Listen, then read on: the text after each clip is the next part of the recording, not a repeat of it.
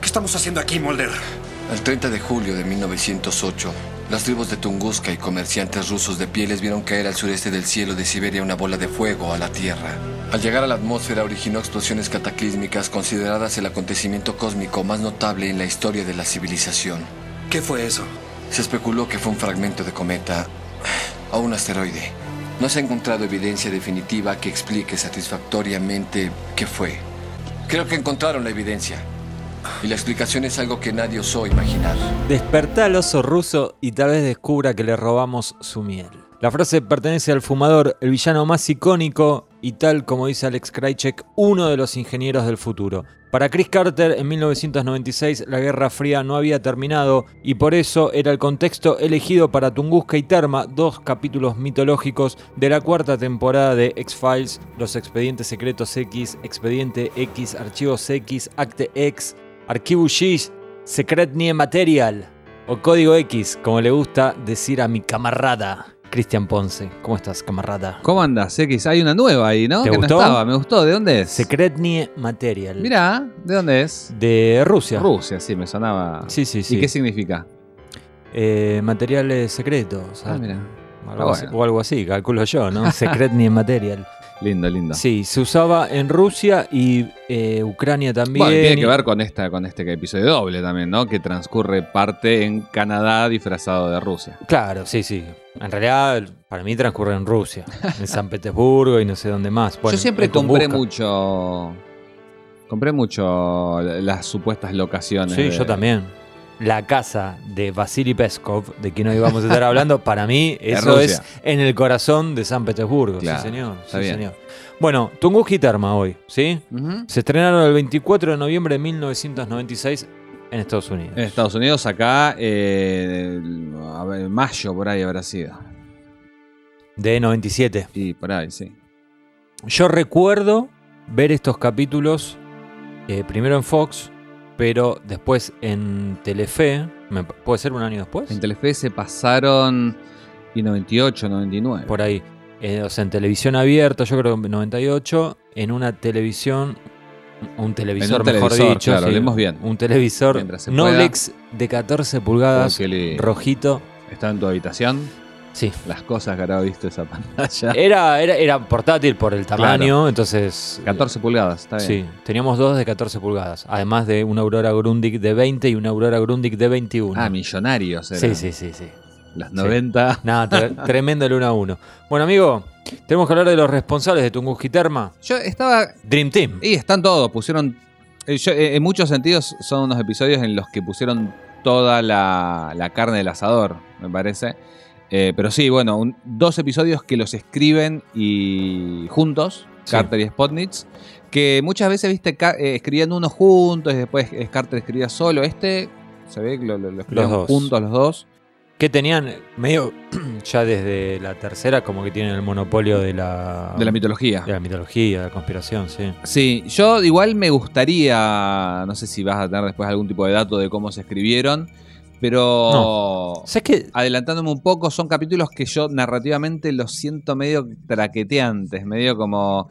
Y digo, hay que ver si realmente los escribieron juntos o si llegó Spotnik después a acomodar algo, porque recordemos, estaban con la cabeza en cualquier lado, básicamente. Cualquier Estaban lado es la película. La película y Millennium. Y Millennium, claro. Eh, no, no, era no, ese no. momento de tres trabajos al mismo tiempo. No. Decía un periodista argentino, Chris Carter. Sí, eh, yo este capítulo leí todas las fuentes que, que- a, a las que acudo siempre y no hay demasiada información, lo cual me pareció medio raro porque en general de los capítulos dobles mitológicos es de los que más Ujú. abunda, no fue el caso. Este, lo que sí te puedo decir es que eh, la idea original se le ocurre a Frank Spotnitz, no a. Carter. Ahora podemos hablar de eso. Y sí hay otro capítulo a lo largo de esta temporada, nos falta mucho para llegar ahí, un capítulo muy importante, que lo tuvieron que escribir muy rápido porque eh, en realidad Darin Morgan iba a escribir un episodio de esta temporada y al último momento les dijo, al final no, no voy a escribir nada.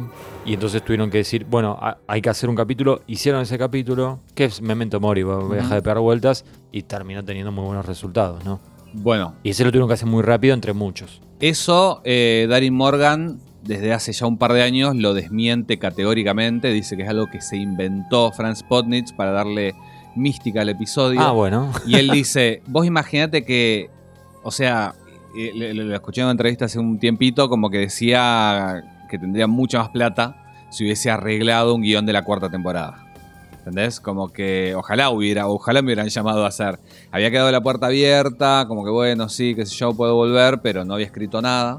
Pero que eso, que él en- que no entregó un episodio y cosas, dice que es un invento de Franz Potnitz. Y que lo hablaron incluso en el File Fest Ah, hace eh, poquito. Hace poquito.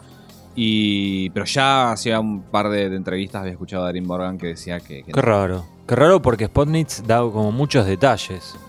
Con lo cual ahí te das cuenta que la mente es muy, la memoria es muy selectiva. olvídate. Para los dos Además, lados. supue- dicen, dice gente de acá eh, conocida que conoció a Franz Potnitz que le gusta empinar el codo. Entonces para ¿En ahí, serio? ¿viste? Sí, dicen que cuando vino acá a Chile para I Want to Believe, se andaba con la nariz colorada riéndose de cualquier cosa. Ah, no Así sabía. que capaz que no, andás a ver en algún momento. no tenía ese dato y no sé quién te lo pudo haber contado. eh, ¿Me tendría que dar cuenta? No, sí, el Luis Roldán que estuvo allá. Ah, Cuando hicieron Luis Roldán, el presidente del X-Files Fan Club Argentina. ¿no lo estamos quemando? Eh, y lo quemaríamos si lo escuchara esto Franz Potney y después le llegara una carta documento. Claro. No, pero incluso lo, lo- lo- lo- lo- lo escribieron en una crónica que salió en su momento. Ah, creo, bueno. que, creo que ese fue el último fanzine del club de fans, el que, que tuvo la, la- la Sí. crónica de ese viaje. Porque bueno, Carter y Spotnitz vinieron a visitar I Want to Believe al hermano país de Chile, Igual, no Argentina. perdón, no vamos a condenar No, pero así a me- Frank Spotnitz porque fue a Chile y le ofrecieron vino, que tengo entendido que hay muy buen nivel y entonces ah, por eso queda como que es un... ¿Pero qué te contesto yo cuando me, me escribís los domingos al mediodía? eh, Estoy totalmente borracho. Y bueno. ¿no? Claro. Bueno, eh, retomemos, Cristian, ¿cómo seguir? Chris Carter y Frank Spotnitz. Sí. Eh, que re- sí, que retoman lo que habían dejado en Piper Maru y Apócrifa, ¿no? Esto Sí. podría ser, en cierta manera, una, una continuación de eso. Y Yo siento, siento que en algún punto ya lo vamos a ir desarrollando, desilvanando, pero en, en algún sentido lo siento como si estos episodios fueran una combinación entre los cuatro episodios mitológicos de la tercera temporada, que lo hemos comentado muchas veces, estaban muy relacionados, Estoy de funcionan acuerdo, muy ¿eh? bien. Tiene algunos elementos de, de, De Nisei. 8517, digamos, Sí. y de, de Piper Maru. 82517. 8517, el Eh, vagón. Claro, ese es, el nombre que le da Cristian a la dupla, que estaba, eso era un VHS, ¿no? Era un VHS, Bueno. eran Nisei y 731. Claro, para el 99% de los aguanters eso es Nisei 731. 98%, ponele. Mira, 90, cerramos en 90. Hagamos una encuesta. Bueno, no, basta.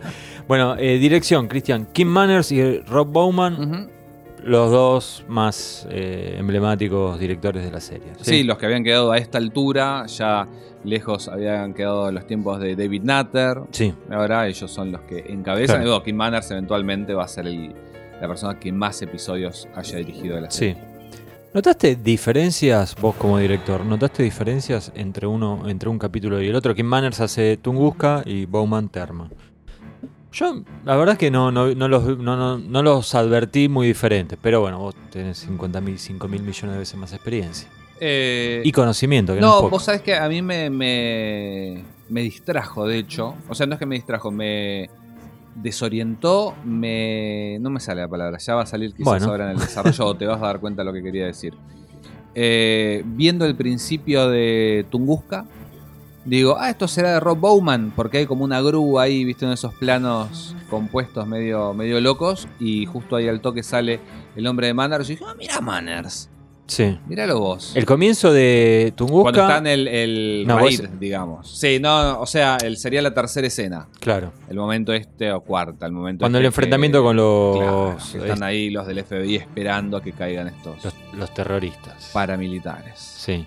Claro, el comienzo propiamente de Tunguska, que es un plano que está, hay una bandera de Estados bandera. Unidos colgada del techo, Sí, muy Howard Gordon, ¿eh? ¿No? Sí. Yo lo vi y dije, uy, se metió acá. No, no. sí, sí, sí, puede ser. Está bien. Bueno, eh, justamente ha- hablábamos de comienzos, así que vamos a hablar de las escenas precréditos, ¿sí? lo que pasa antes de la apertura y que suene la icónica y emblemática música de X-Files. Para mí, el teaser, o sea, la apertura de Tunguska. Flo Hardy. Floja, sí, sí. No, no me gusta. No me Mirá, gusta. yo no te- tiene punch. Te voy a hacer un planteo que Sí. vamos a ir desarrollando A a, lo ver. largo del episodio. Yo siento que, mira, vamos a retrotraernos un poco más en el pasado. ¿Vos viste las películas de pesadilla de Freddy Krueger? Hace 100 millones de años no me acuerdo nada. Justo esa referencia tenías que tomar. Bueno, eh, hay un momento en Pesadilla 4. no, ni Bueno, pesadilla vamos a contar la 4. vamos a amigo, dale. Es linda película de Renny Harlin. Bueno, Eh, momento en Pesadilla 4, que la primera vez que aparece Freddy, sí. se corporiza, se pone, termina como ahí a hacer el show, mata a una piba que era la, la- la actriz que estaba reemplazando a Patricia Arquette, que había hecho, eh, de- no me acuerdo cómo se llamaba el personaje de la, de la, de la 3, Dream Warriors. DreamWorks, qué película. Dale. Y, y Freddy se, se pone unos lentes negros así y tira un- un- Ah, una frase. Sí. Y, y bueno, los estudiosos del tema dicen, ese es el momento en que Freddy Krueger se transforma en una estrella de rock de la generación MTV. Y es cierto porque yo recuerdo un vecino en, en mi barrio, en Patagones, que durante años tuvo pegado un póster de Freddy Krueger en su ventana de la revista 1320. Sí, Que hay que tener por lo menos 40 años para saber de qué estamos Sí. hablando. Ahora, ¿a qué voy con todo esto? sí. Estamos hablando de la cuarta película de Freddy, qué sé yo, se establece el personaje. Siento que en la cuarta temporada de Los Expedientes X, Mulder y Scully se transforman de una manera en estrellas de rock. Porque es el, casi el pico de popularidad de la serie. Y en algún punto, yo creo que en postproducción, deciden eh, los, los realizadores, a saber quién, si Manner, Chris Carter o incluso el- el canal, ¿Vos decís al momento del montaje? al momento del montaje que el, la secuencia pre-créditos tiene que ser una secuencia que te diga dónde está Mulder. Como que creo, creo, si no me equivoco, quizás One Bread o alguno de esos, pero creo que es la primera vez que arranca un capítulo doble mitológico centrado en ellos. Viste que esto lo hemos hablado en Herrenvolk, en Nisei, Sí. como que siempre es algo, es la realidad que se ve superada o atravesada por algo sobrenatural. Y acá, y es algo que se va a empezar a repetir cada vez más, el eje se corre, el foco se corre del evento sobrenatural, de la mitología en general, a Mulder y Scully. Bueno, el concepto de Mulder y Scully como estrella de rock lo introduje a este podcast hace bastante. Fue medio feo que cites toda la historia de Freddy de Krueger y todo eso. Igual fue divertida, un poco nostálgica con, tu amiguito de Patagones y todo eso y el póster. Pero me sacaste un poquito el crédito. No importa, lo voy a pasar por alto y seguimos. Ahora bien, eh, Hace, antes de conocerte Sí. a vos... eh, ¿había vida? Había vida, existía No. vida. Y escribí todo un post sobre esto, sobre que Los Expedientes X había sido mi banda de rock. Así que no inventaste nada de que. si querés puedes borrar esto, pero no, inventaste nada. estas son las partes más divertidas, estimado amigo. Escucha, eh, lo que te Los quería- aguantas que quedan Sí. Se Uh, preocupan parece que, que hubo una pérdida, ¿eh? parece que hubo un leak. hubo un leak. Eh, se preocupan, no quieren que nos peleen. No, ¿cómo no vamos a pelear? Escucha, lo que te quería decir es esto. Es, eh, es verdad esto de, de tratar de poner eh, a ellos dos como eje de una trama que en realidad no los tiene en el centro. No está- hay ni. Me parece que ni cruzando la calle están. No estoy tan de acuerdo. Ah. Yo lo vamos a ir, nos vamos a ir peleando a lo largo de este podcast. Pero eh, lo que pensaba Cristian es, ¿no, ya no pasó esto de, por ejemplo, en Nisei 731. Si yo te digo de qué se tratan esos capítulos, vos rápidamente me decís, bueno, ha- hacen una autopsia en, en un tren y bla, bla, bla. De un alien, ¿no? Pero si te lo, te lo pones a pensar en esos capítulos, todo eso está tipo atravesado por los recuerdos de Scully de que ella podría haber estado en un, en un, en un eh, tren, vagón, así. Eh, después en Piper Maru Apócrifa. Eso igual llega mucho después, ¿eh? O sea, yo no digo que no tengan que estar, eh, que no tengan que intervenir. Lo- decís que esto está de entrada. Está de entrada, los pone a Sí. ellos en el centro. ahí, y el ahí- ahí es diferente, ahí es diferente. Pero Y, y es algo que se repite después. Sí, bueno, al, al final. de Al la final de esta misma. No, y al final de esta Ah, de misma la cuarta, temporada. tenés razón, de en cuarta, Sí, sí, sí. Muy similar. sí. Muy similar. Y hay más, ¿eh? no me acuerdo, pero había, había otros. Pero a lo que voy es que después ni siquiera eh, la manera, por eso te decía que ni siquiera la, la vereda de enfrente, no siento que mm, ellos se. Que, que, que exista ese tipo de relación que vos decís. Por ejemplo, en Getsemaní sí, eh, está todo atravesado por lo que le pasa a Scully. Incluso, bueno, vuelve a, re- referencias a Samantha, qué sé yo. Acá hay una historia que tiene más que ver con el núcleo duro del sindicato y lo que pasa con el sindicato.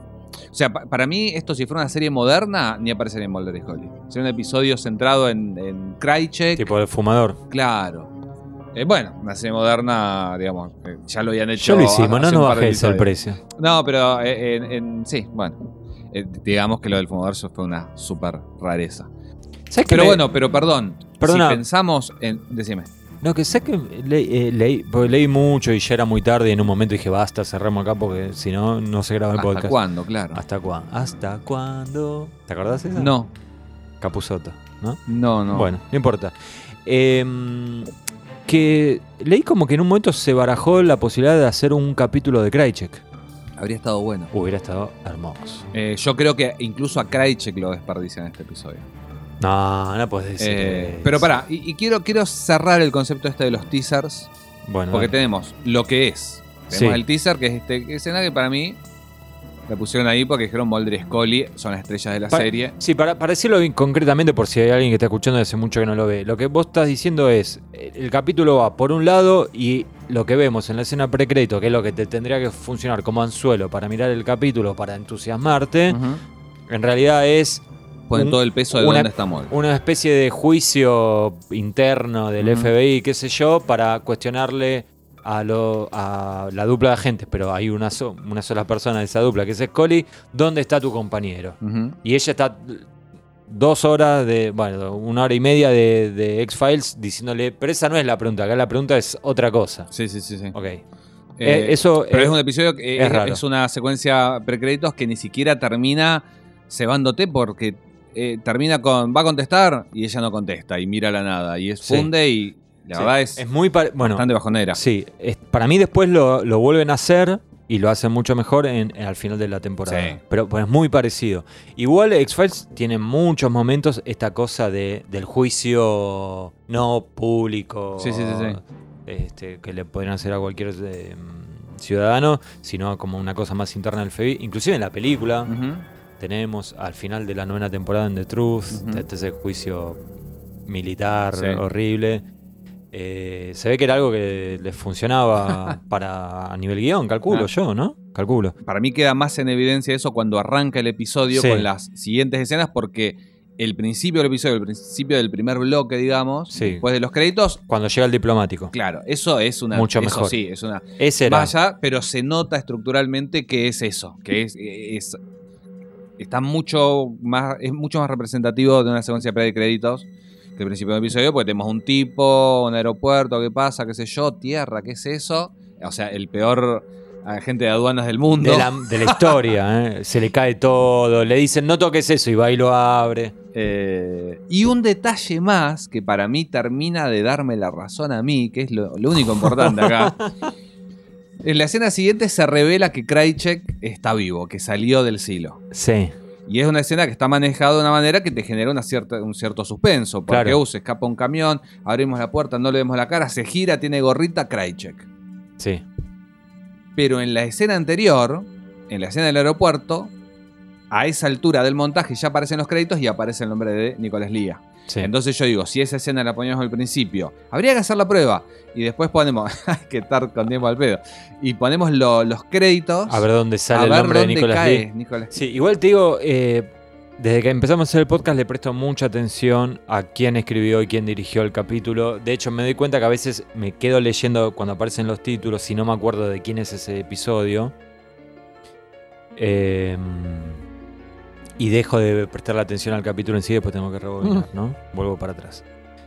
Pero a muchas veces aparecen los nombres eh, muchísimo antes de que aparezca el, el- el- el personaje ese y para mí les, les saca... Sí, ya sabes para dónde van los Hay muchos capítulos en donde te dicen William B. Davis y él capaz que aparece en la última escena del capítulo y sobre todo si son dobles y después en el siguiente capítulo y tiene más protagonismo, ¿viste?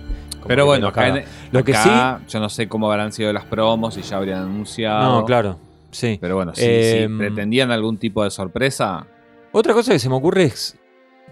Tal vez les quedaba corto. Y dijeron. Porque encima la escena de- del cold opening se Así vuelve a repetir. Sí, sí, sí, sí. Es la misma escena, nada más que es prolongada. O esto mismo lo vieron en alguna otra serie o película y lo querían, lo querían hacer, no les salió bien y cuando lo volvieron a hacer al final de la cuarta temporada ahí les, les quedó mejor. Pero Puede bueno, Además, bueno, en la, en la escena, la que sería para mí la, la- la escena de es la primera vez que vemos un hito importante que es el aceite negro, que ya habíamos visto en Piper Maru, pero en su formato gusanitos, sí. que después iba a ser incluso adaptado a Resistiré, ¿no es cierto? En la televisión argentina. No la vi. ¿No viste? No. bueno, el, el final del personaje de Fabián Vena tenía el mismo efecto de gusanitos de, de los expedientes. Ah, mira. Sí. Eh, se ve que estaba ahí el, el tutorial dando vueltas como para hacerlo. Eh, y bueno, y más adelante incluso vamos a ver la novedad del nombre, que después también quedó bastante, me parece que es Cáncer Negro. Deja de ser Claro. aceite negro, simplemente hacer Cáncer Negro. Sí, se lo dice el prisionero que está al lado de Mulder ahí en, la, en el gulag. El Gulag. Mm, Sí, Black Cancer. Este, se, lo, se lo ve diferente este cáncer negro, ¿no?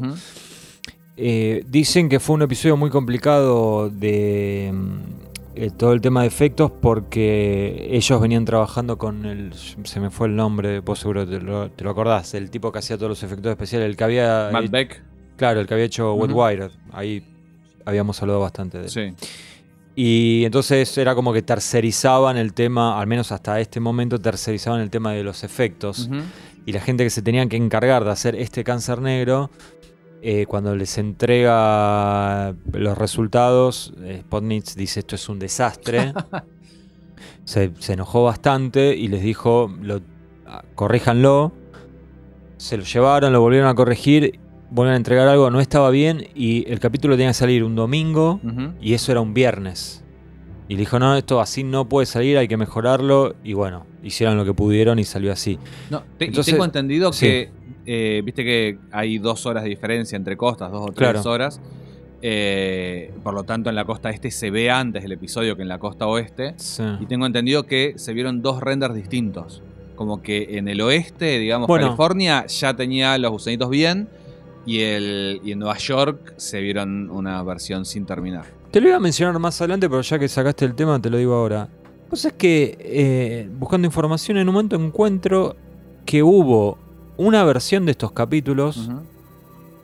¿Viste la escena en la que Mulder, cuando ya está ahí preso, que eh, quiere como tomar un li, o sea, quiere tomar o comer algo de una lata, todo, todo muy feo, Sí, y saca una cucaracha de ahí sí, y la mira? sí.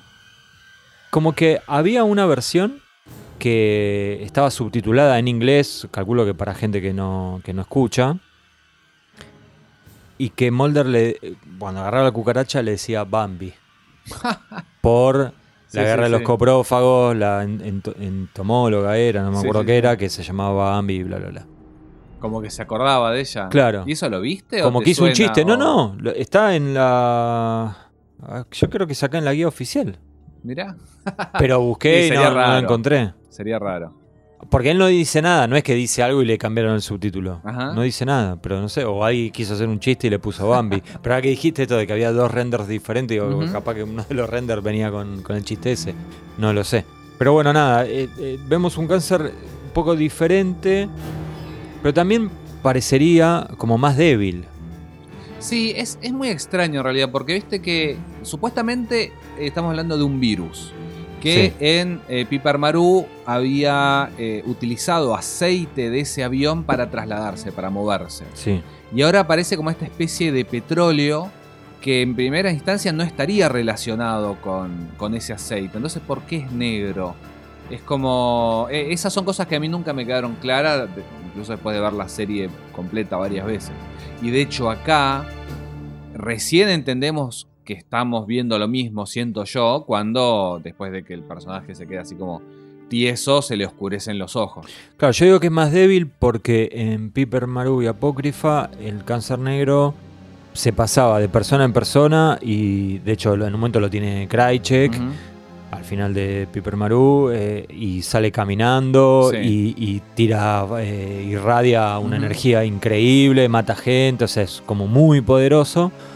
En cambio acá es como que al, al que lo infecta lo deja como en un estado de coma. Catatónico, sí. Lo deja catatónico ahí seco, pero no lo mata, ni se pone violento, ni tira rayos láser, ni quizás, nada. Quizás, Y yo estuve pensando, A ver. porque a ver cuando, si la misma cuando uno se yo pensé dos cosas. Una, que hacía no sé cuántos miles, millones de años que estaba enterrado ahí. Sí. Y el otro, Ah, Funciona parecido al de la película en ese sentido. Que en la película no habría ese problema. Ahora, con la película hay una diferencia. En la película hace calor. Cuando, sea, en el lugar donde está. Acá estaba en Rusia y hacía frío. Y de hecho en la película vemos que como algo, no, no digo un antídoto, pero como algo que este, le saca potencia al, al cáncer negro Es la es, temperatura. es la temperatura. Ujú. Entonces por ese lado digo, capaz que tenía menos potencia por eso. Menos punch. Sí, eh, claramente tiene algo especial porque todo el capítulo gira en torno a que eh, lo están trayendo de Rusia, este cáncer negro específico, para, podemos entender, eh, ayudar, porque lo que se plantea del episodio, a partir de este episodio, es que, bueno, el cáncer negro es algo que existe, Sí, eh, y hay una especie de carrera, como la carrera espacial entre los yankees y los rusos, pero eh, carrera más armamentística que tiene que ver con descubrir primero una vacuna para evitar esto. sí. ¿Qué va a hacer? ¿Va, va a impedir Sí. mutaciones? No lo sabemos todavía. Pero lo que sí vemos es que por dos eh, frentes distintos se ingresa, por un lado, este frasquito con tierra Sí. y por otro lado una roca directamente, los dos que vienen de Tunguska, se ingresa al eh, Estados Unidos eh, esto, como si fuera una fuga de, de información. Sí, o sea, Entonces- había, había dos espías que te- eh, o, o gente comprada, no Sí. sé, que ah, por eso empecé el, el podcast este diciéndolo de despertar al oso ruso y tal vez se dé cuenta que le robamos la miel. Claro. Bueno. Eh, Pero digo, ya vimos que en Estados Unidos tienen eh, aceite negro también. No, En Erlenmeyer Flask hay una, en el matraz, el famoso Erlenmeyer Flask, adentro dice eh, control de pureza. Ese es el ADN extraterrestre. pero Tiene- no, no, no necesariamente es, el, es el- la forma de cáncer negro. No, no, por eso, es el virus, hay que ver la forma que adopta. Eso es lo que digo. Y acá en este caso quizás es una forma más primitiva a partir de la cual se puede trabajar. Es como, porque incluso hacen, viste que hacen referencia cuando hable, habla Scully de, de Bonita Carnesaire, Sí, eh, hablan sobre la viruela, que ella era especialista en la viruela, que es un, un virus que está completamente erradicado, pero Sí. que todavía eh, quedaban muestras, que eran muestras débiles, que eran sí, sí, sí, sí. Entonces, quizás, no tengo la respuesta, es una suposición, pero ¿por qué es la manera diferente? ¿Por qué actúa diferente? ¿Por qué no tiene todos estos poderes? Quizás es una versión más antigua del cáncer negro. Sí. Eh, todo Yo esto, creo que te la plantean como que es diferente. todo esto hay, hay que suponer, ¿no? O sea, nadie tiene. Es más, yo creo que lo tenemos a Frank Spotnitz acá y no te vas a No responder acuerda. todo. Él va a decir que Darin Morgan. No, pero en serio, hay que, o sea, acá hay una suposición y, o sea, un poco lo lindo y por qué podemos seguir hablando 30 años después de todo esto, es porque nunca termina de ser todo claro, entonces podemos eh, tirar muchas teorías. Yo lo que entiendo es que los yankees tenían el feto que les habían dado para en el momento que hacen el arreglo de la colonización y los rusos tenían el, el cáncer negro Que había un meteorito que había caído en Tunguska. en Tunguska. Y que lo descubrieron no hace tanto. No hace porque tanto. de hecho, este prisionero que está al lado de Mulder era parte del grupo de geólogos que lo descubre. Sí, pobre tipo, me da una pena cómo estaba, no podía más, que se había querido matar, toda una historia muy triste. Pero bueno, entonces los yankees dicen, se enteran que los rusos tienen el cáncer negro, tratan de, por dos eh, flancos distintos, traer eh, el material este para. Estados Unidos. Los rusos se dan cuenta y ponen manos a la obra para este, evitar que lo tengan a través de Krajicek. ¿Sí? Bueno, después siguen pasando cosas. Eh, pero también lo que vemos es que los rusos, y después más adelante en la serie se confirma un poco más, usaban el cáncer negro como un arma, como un arma biológica. ¿sí? A ver. En el- la guerra del Golfo. Eso lo dice un Acá lo- acá lo- chabón, el May- Mayhew este que lo tienen preso. Sí. Que también pensaba que Kreisek se llamaba Arsen. Sí, Para pero, es un tipo... pero pará, pero Krejcik también lo dice, ¿eh? ¿Y vos le vas a creer a No, Kreisek? no, no, a Krejcik no le creo nada y nunca le compraría un auto usado. Pero después en. No me acuerdo si es en Redux, que Scully dice algo similar, que. O descubren algo similar, que en la guerra del Golfo eh, Saddam Hussein eh, había, usado algo de esto. No, ahora mismo y no lo recuerdo. en la vida real, eso, Sí. es- eso Sí, en sí, en sí, X-Files, y en la vida real eh, eh, había relación, claro, entre la ex Unión Soviética. Creo que lo- lo- no, no lo dice Krejgau en ese momento medio JFK que muestran No me, no- no me acuerdo bien, pero yo creo que sí. Yo para mí, Sí. eh, o sea, lo, lo que yo entendí de esto, de todos los experimentos que hacen, que ahora vamos a desarrollar un poco más, están buscando una vacuna porque tener una vacuna les da una superioridad. Sí, pero, por- pero a- para mí por dos motivos diferentes. Por el lado de los yanquis es la vacuna porque ya saben que se viene la colonización. Sí. Y por el lado de los rusos es porque queremos tener una- un arma bioquímica. Los rusos no parecerían estar preocupados por extraterrestres ni nada. Dicen, Sí, ¿quién pero- va a venir acá con el frío que hace? Medio Waterloo. ¿No? Pero bueno, Kreisek sabe. Kreisek sabe todo. Bueno, pero o, sea, ignorantes de la invasión no son.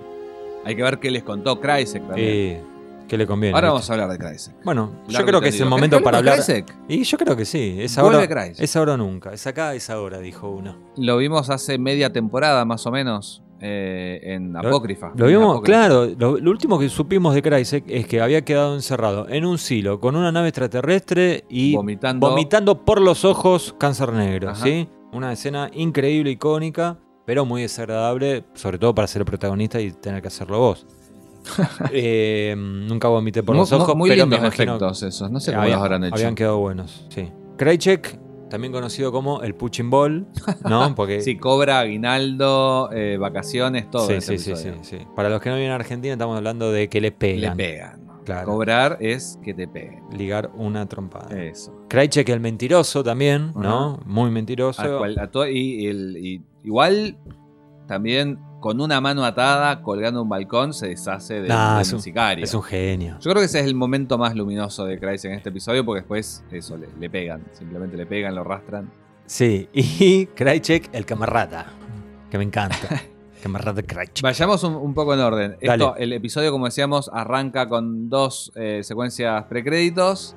Eh, y después, cuando finalmente aparecen Mulder y Scully juntos, Sí, están en algo que ha pasado ya en otros episodios. Que es como que, bueno, los dejan ahí en los expedientes X, que boludeen, pero de pronto cuando hay que laburar, cuando hay que hacer una cosa, los llaman. Tipo al principio de The Field Where I Die. sí, pero... Acá parte de Mulder. ya Acá sé, parte de sé. claro. Mira cómo te anticipaste, ¿eh? Viste que levanté el, de- el dedito y no te gustó. Acá Mulder recibe un informante ahí que le dice, no, no sabe lo que está pasando. Extraterrestre, dice Mulder, no, una bomba. no. Uh, Oh. Y bueno, igual como le pagan para eso, Sí. van con Scully y unos tipos. Iban a ser dos bombas, ¿no? Claro, porque supuestamente lo que le mandan a Mulder son como facturas y remitos de que hubo gente comprando cosas para hacer bombas. Para armarlas, sí. Eh, Que en general así es como eh, los servicios, te digo porque conozco mucho el tema, los servicios de inteligencia se enteran de posibles atentados. claro, de Cuando- pronto compras 10 metros de mecha Claro.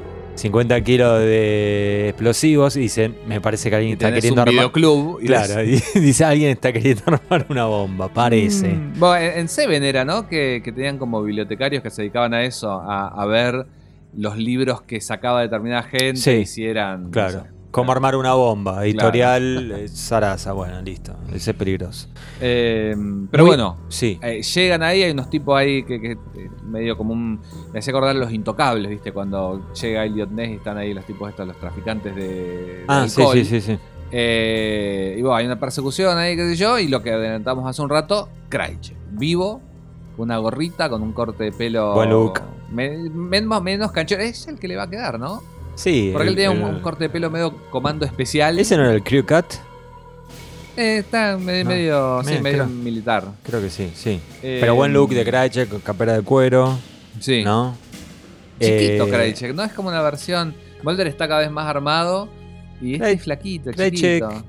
Yo vaticino un, un metro setenta y siete. Ah, bastante. ¿Y Mulder? Nosotros somos más altos. Bastante más. Eh, yo 1,80. ¿Mulder cuánto le da? ¿Será más alto que nosotros? De alto, ¿eh? ¿Más alto que nosotros será Mulder? Sí. Mulder Bien, más grande de todo. un gigante Mulder. No, pero. Kraychek asegura Sí. que esta gente. No sabemos cómo salió del silo. Perdóname, el tema Sí. de las bombas. A ver si entendiste lo mismo que yo. Krejcek estaba tratando de armar las bombas. Yo eso no lo entendí. Yo creo Porque- que. Yo creo que era para. Idealmente, era para hacer atentados y sacarle a los yankees el cáncer negro. Puede ser. El- poner una que- bomba en, el, en el geriátrico de Boca Ratón. Por ejemplo. Donde sí. Están los papás de Jerry también. Sí. Eh, qué lindo crossover. Este podcast tenía que ser serio, Cristian. Estamos hablando de una conspiración terrible, gente presa, gente que le pegan con un látigo. ¿Viste cómo le daban a, Gra- a Mulder con Lo el látigo? lo, lo desmayan en un jodido. Muy bueno el montaje de ahí, ¿eh? porque en Sí. ningún momento el látigo pasa, pero ni a kilómetros de, de Pero pero, con la magia del cine Sí, sí. se duele. Sí. Pero bueno, Estoy totalmente en contra, ¿De estoy qué? totalmente en contra de la de Twitter de poner el cigarrillo y esto es cine, esto es cine. Basta, ¿A qué- Madu- a qué- maduren, hermano, ¿a qué dale. vendrá eso? Porque dijiste lo de la magia del cine. Em, Bueno, ¿estás en contra? ¿Qué sé yo? Bueno, sigamos. Estoy en contra de sillazos. Entonces, bueno, tenemos a, a que estaba dentro del silo 1013 en Dakota del Norte, Sí. en Black Crow. Y de pronto está más ahí. A esto, Kreisek dice: eh, No, estos paramilitares estaban tratando de encontrar unas cosas nucleares. Sí. Me encontraron, me dijeron: Venite, Sí. sumate. Y. Pero como yo soy medio americano todavía, los denunció porque no me parece lo que quieren hacer. Claro. Eso es lo que dice él. Sí, todo mentira. Todo mentira por. Para mí es mentira. versión. Después, cuando se encuentran ya en Terma, Sí. Mulder y Scully con el líder de este grupo, Sí. él dice que un tipo llamado Arsen, lo- que es Kreisek, eh, es el que los llama a ellos. Así que nos quedará para siempre la duda de cómo sale eh, realmente del silo. Podemos tirar mil teorías. A mí la que más me gusta, A ver. Que la vamos a hablar quizás dentro de un par de años, es la que se plantea en el arco eh, Believers, creo que se llamaba. No, Believers es el primero. Eh, Pilgrims, de el, cómic de IDW de nuestro amigo eh, Harris, Joe Harris. Sí. Eh, ahí te explican una versión fabulosa de cómo salió Kreisek del siglo. Ok, bueno, no, no la conozco. Después te la cuento. Bueno. Está en los cómics. Están los cómics. Lo voy a tener que leer. Po- Pero acá nada, se, se lavan las manos como hacen muchas veces. Bueno, Sí. simplemente está Yo- fuera. sí, yo, eh, o sea, lo que pensé es que, digamos, el objetivo de Krejcek era, el, el obje- el- el objetivo A era armar las dos bombas, usarlas, hacer Sí. explotar y sacarle a los yankees el cáncer negro. Si eso fallaba, tenía, por las dudas, su plan B, que cuál era, ¿Y pero por qué le avisa a Mulder? justamente, era para que Mulder exponga... Porque Pero al sindicato, al contra, sindicato lo que, lo que más le, o sea, lo que te muestran, más allá de qué tanto Sí. vos lo creas o no, yo a veces no lo creo tanto, es que lo que más lo puede complicar es la exposición. Ah, eso se lo dice Kreisek, le dice yo estoy atrás del tipo que me quiso matar y que Sí, sí, mató sí. tu padre. Sí, pero... Se lava las manos, ahí ya arranca Sí, mintiendo. sí, por eso, por eso te digo que es un mentiroso, y lo de la hermana y todo, como si él no hubiera estado ahí, ¿no? Pero vos fijate que el, el Well Manicured Man, cuando habla con el fumador, eh, o sea, cuando se entera que Mulder está dando vueltas, es como que le dijeron lo peor que le- la peor noticia que le podían dar. O sea, como para ellos, eh, lo peor sería la exposición. Igual nunca sabés qué, qué intenciones No, tienen, porque después bueno, el sé Wellman y Clement, o sea, Sí, Este, es según el capítulo claro. y los intereses de cada uno. Eh, la pregunta también sería desde cuándo Kreche que es un espía ruso. ¿Lo fue siempre? Bueno, eh, acá se revela una cosa que es bastante ridícula, que está cuando Mulder supuestamente lo va a dejar eh, en el aeropuerto tres días atado, porque esto que hablamos el, el episodio anterior, Mulder se sube a un avión, dice llévame y, y quién le va a decir que no a ¿Cuán- Mulder. ¿Cuánto tiempo iba a pasar, Cristian, para que pase una persona y que le grita ¡Ey! ¡Sáquenme de acá! ¿Cuánto? fue? ¿20 minutos? qué sé yo. Es un aeropuerto, no era una montaña en medio de la nada. Pero eh, lo que pasa que me causa gracia es que jamás antes lo hizo, pero acá se le escapa unas puteadas en ruso. En ruso. Ya para, para mí lo hace medio a propósito. Sí, obvio que lo hace a propósito. Pero lo que él cuenta es que supuestamente es hijo, que con, con ese apellido tiene sentido, Krajicek. Sí, sí, sí. Eh, Español no era, eh, ¿no? eh, Aguirre Krajicek. Claro. Eh, lo que cuenta es que los padres llegaron a Estados Unidos durante la Guerra Fría. Lo que nos despierta la primera y más obvia pregunta, ¿eran espías? Y ahí sería lindo una, una miniserie, viste que hemos hablado que en algún momento, eh, ¿cómo se llama? Eh, Morgan, el Morgan, el que no es Darin, Glenn, Morgan. sí. Este le dice Gleu. Eh, Gleu, Gleu Morgan le dice. ¿Quién le dice así? El hermano. Darin. Darin, Mira vos. Gleu.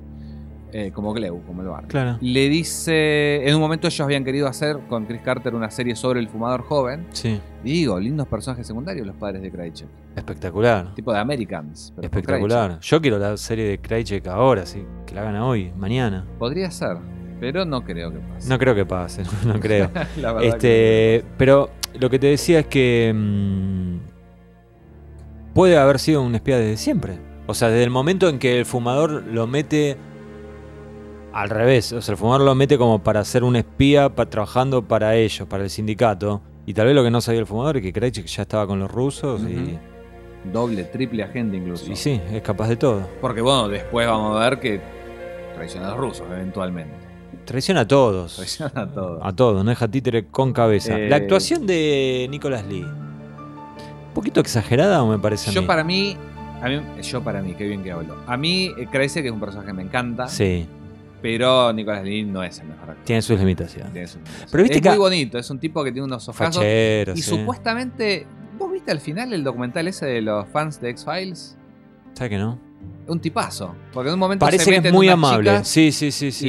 Y se meten mientras están grabando lo del paracaídas en, en The End. Sí. Y él las ve así, se a charlar, se pueden echar las bolas. En cambio, David Duchovny, lo están hay una, una escena muy linda del documental ese, lo están persiguiendo en un auto. Claro, siete guardaespaldas además, ¿no? Claro. Pero, tipazo. Dicen que sí, que es muy amable con los fans. ¿Vino acá? No, Podría venir acá, ¿eh? lo traemos. A, a la Se- próxima. 750 cafecitos y lo traemos. Eh, no, lo que te iba a decir es que eh, yo digo lo de la actuación porque en este capítulo a veces tiene que estar nervioso, a veces tiene que estar eh, dolorida, no sé qué, y- o enojado. Y, Y no tuvo una gran no, no es, no es tan creíble, no es tan creíble. Pero bueno, no importa. Eh, para mí igual es la figura del capítulo. Lo engaña, yo creo que sí, es, es, es como. lo engaña Mulder. Eh, hace que Mulder se contagie. No sé si contagie la. O sea, que sea huésped Que sea del cáncer negro. expuesto, claro. Sí, que sea expuesto. Este, explica un poco más eh, quién es el fumador y, y sus secuaces, ¿no? Y Eh, cobra. Le pega y- a Mulder, le pega a Skinner, lo Sí, cuelgan, sí, le sí. cortan el brazo. Y sí. Y justamente tiene este momento icónico, Christian, donde pierde el brazo. A mí me trajo mucha nostalgia, mucha nostalgia, porque. De eh, cuando te cortaron el brazo. No, no digas eso.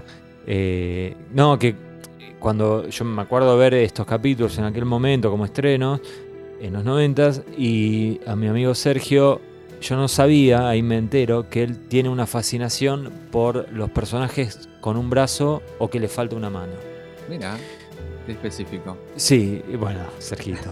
Y claro, y, y me dice, claro, si yo soy muy fan de Ash del Ejército de las Tinieblas Ajá. El Capitán Garfio. y de Aquaman. Ah, claro. Y ahí empecé, y a partir de ahí hasta la actualidad, cada vez que veo a un personaje que le falta, digo, claro, mira, otro más, otro más, otro Es más. medio como el razonamiento de Mulder de, de Quagmire.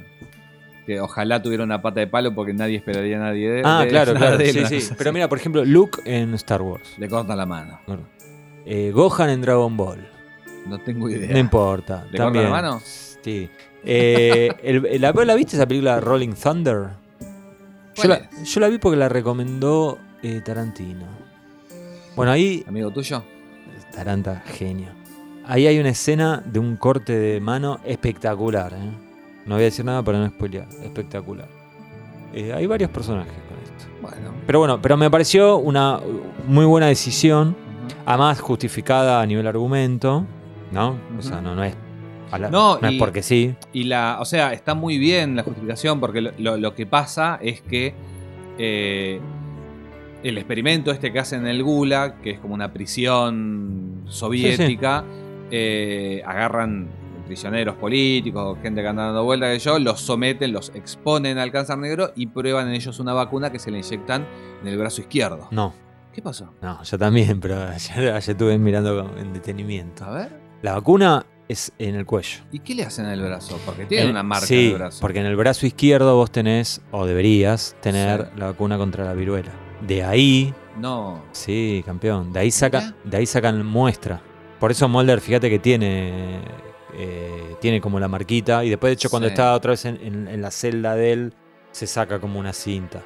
Y porque, y esto me a ver cómo reacciona. No, esto me recordó a, Nisei, a, perdón, a Nasashi Paperclip eh, de Blessing Way, esa saga, en donde ahí cuentan que la vacuna de la viruela. No, eso lo cuentan en Gozo, en Herrenvolk. Que ya está Prendel, Pendrell y Scully, qué sé yo. Pero, Y pero dicen que los Jeremy Smith se, se dedicaban como a catalogar eso. Sí, pero en, en la saga de Anasazi, no es en Anasazi, es un poquito más adelante, pero es en esa saga, en esos tres capítulos. Sí, sí, encuentran el, el encu- catálogo. encuentran todos los catálogos, y ahí, pero ahí ya había algo de- del smallpox. ¿eh? Algo, algo se dice ahí. Y creo, no sé. Sí, sí, algo había. O sea, a lo que voy es, yo lo que entiendo es, la vacuna se la, pos- Sí. se la pone a Mulder en el cuello, el, el pelado, el ruso, antes, antes el de fumador de, de ellos. ponerle, sí. Viste, fuma en un momento, crece. y Sí, pero parece, el- parece como más activo, más físico, ¿viste? Eh, antes de que lo, lo infecten. Y lo que después le sacan de ahí, para mí es para catalogarlo y, se- y poder hacer el seguimiento. Que es un poco lo que hacía Jeremías Smith, entre otras cosas.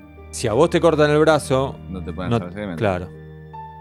Y por eso estos, los rusos se cortaban el brazo y por eso le cortan el brazo para protegerlo a Krajcek. Claro, como que si no tenés la marca esa, no tenés el tag ahí, no, Sí. no servís para el experimento. Sí. Habría que ver si en Rusia se hizo también vacunación de la viruela de esa manera. Esperemos que sí, porque si no se cae toda la teoría. No, Ahora yo siempre bien. pensé que era como el. Igual una vacuna te la podían poner en cualquier lado. Pero, pero Claro. tiene sentido esto que si mira 25 Ahora- años de verlo al, al remil pedo porque no.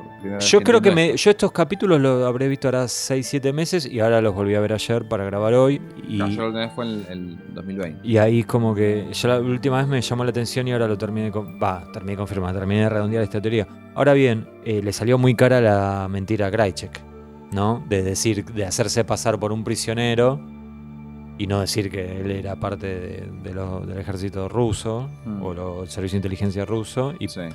Entonces los tipos, para protegerlo, le terminan cortando el brazo.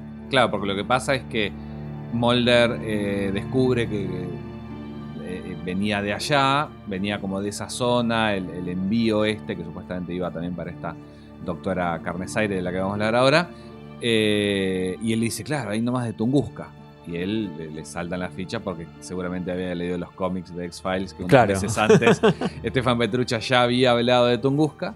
Y, Sí. y entonces van y quedan presos, pero enseguida, según le tira la información eh, que entiende mejor el idioma el, el vecino de Zelda, Krajcek habla con los guardias no como un prisionero, sino como parte un- del, como del un camarada. equipo, claro. Sí, sí, perdón, yo pasé por alto. Yo doy por descontado que el que está escuchando esto, la persona No, que claro, está no escuchando lo esto, estamos contando. ya vio. Acá estamos haciendo un análisis, no, no contamos este, de qué trata el capítulo porque uno entiende que ya lo vieron. Y si no lo vieron, amigos, ya. ¿Qué le- hacen acá? ¿qué hacen acá, por favor? Eh, No una, queremos que no- ya no queremos que nos escuche nadie, ya no sabemos qué hacer para que no nos escuche.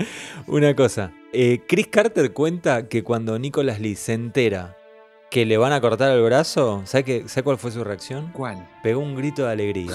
bueno, Dijo, me parece espectacular. Gracias, Chris. tengo entendido que lo que usaba era como un guante de látex muy apretado Ajá. que, que- que funcionaba así para que deje la mano durita. Para que parezca ortopédico. Claro. Sí. Me quedé ahora pensando, ¿es mano derecha o mano izquierda? Mano Izquierda. izquierda. Pero bueno, lo que iba a decir, Left hand path. andan, quedan dando vuelta estos tipos que se. estos fugados, sin brazo, qué sé yo, andan dando vuelta por el bosque, viviendo en la intemperie. Y, y pensaba, Lamento es, es una imagen muy linda. Es un poco parecido a los rebeldes sin rostro de más adelante, que tampoco después lo- los usan mucho más en la serie. Pero esto de, de- de- de los sin brazos lo vemos únicamente en este episodio y nunca más. O sea, seguimos viendo a Krychek, Sí. pero con un brazo ortopédico. Sí, vemos más gente con mutilaciones, eh, sobre todo en, en rostro. O- yo iba a decir orificios. no sé. Yo creo que se tapan todo, ¿eh? Los, los Todo, rebeldes, decís. todo, todo, ¿sí Yo vos? creo que se tapan todo. Se tapan el- la uretra. Se ríe, loco. Queridos aguanters, creo que es hora de que hagan un aporte por el bien de la humanidad.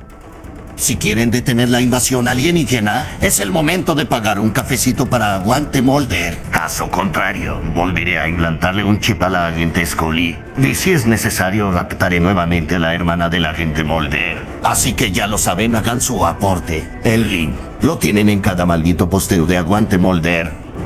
Ahora sí, continuaré fumando mis cigarrillos. Con su permiso. Mulder y Scully, Cristacho. Sí, eh. Bueno, vos tenés. Pobrecísimo para mí. Yo ¿eh? te iba a decir, vos, vos tenés un concepto muy pobre de Mulder y Scully en estos dos episodios. Yo Para mí lo entiendo, más interesante pasa cuando no están. yo entiendo que no son las, la- claramente no son la figura, claramente es un capítulo eh, doble que no está pensado eh, con ellos como eje central. Y Si bien después, te quieren vender al principio del episodio que sí. claro, y después tal vez por ceder a presiones o autopresiones o lo que fuera, les intentan eh, dar mayor protagonismo. Pero de todas formas, eh, sin, sin hacer locuras, creo que tienen, tienen lo suyo también. Hay, sobre todo al comienzo, después el resto del capítulo, porque además ellos están separados en la mayoría del capítulo, de los capítulos. Eh, pero hay, hay esa cosa que a mí ya un poco me molesta de Scully haciendo una escena medio dramática, de decirle a él, no sé hasta dónde querés llegar, yo no sé hasta dónde te voy a acompañar.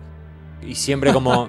que después al final ella termina Sí, siendo sí. la mejor compañera del mundo y en general lo acompaña hasta, hasta la Antártida, ¿no? Pero claro, faltó que mencione a Samantha como para el Starter Park. Como Sí, sí, sí. Al principio del episodio dice, bueno, acá estamos, yo no creo, él cree. Sí, sí, sí. Es bueno. El, el Believer eh, es que eh, es escéptico Starter Pack.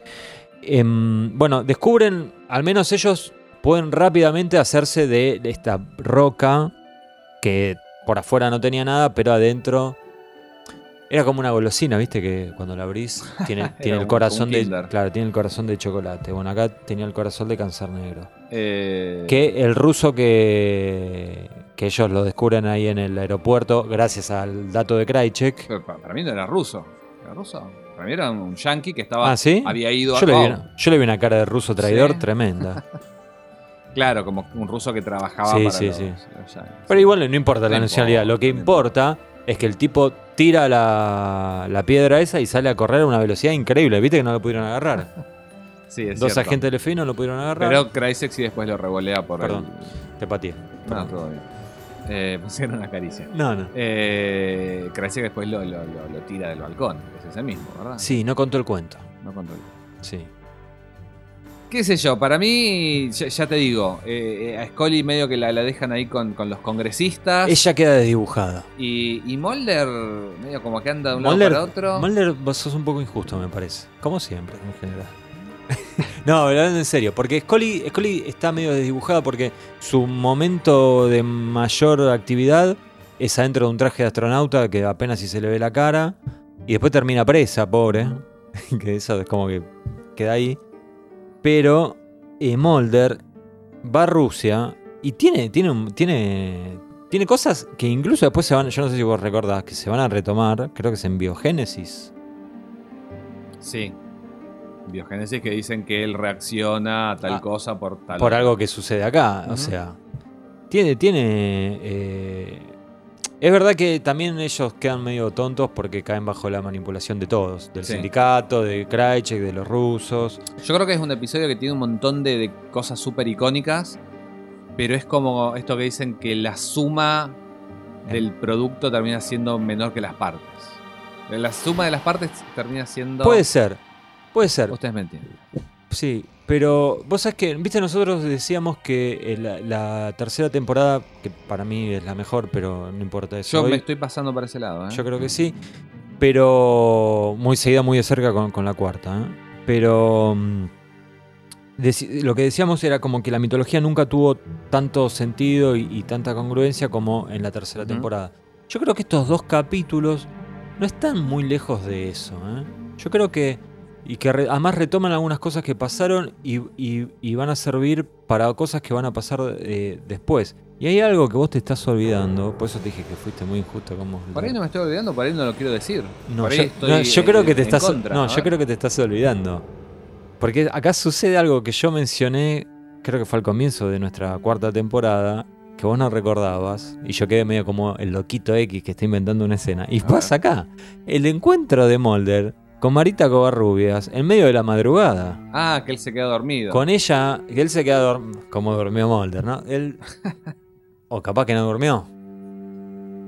Muy parecido a, a pasa. Vuelve a pasar. Se empiezan a repetir secuencias con, con Diana Fowley en la sexta temporada y una escena casi calcada. Sí. Pero ahí sabemos que, Que no. que no durmió Mulder. Acá, No, bueno, pero hay un momento que sí, que sí, que, que Eh, se queda dormido. bueno. Mulder durmiendo en sillones, en su propia casa, en la casa de, de otras mujeres.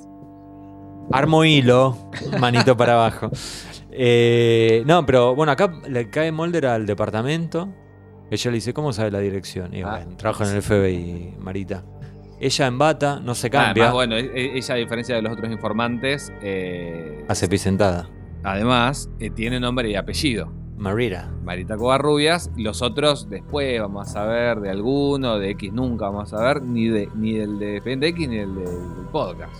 Vamos a ver jamás. Ojo que tuvo, tuvo, tuvo una falla de seguridad X.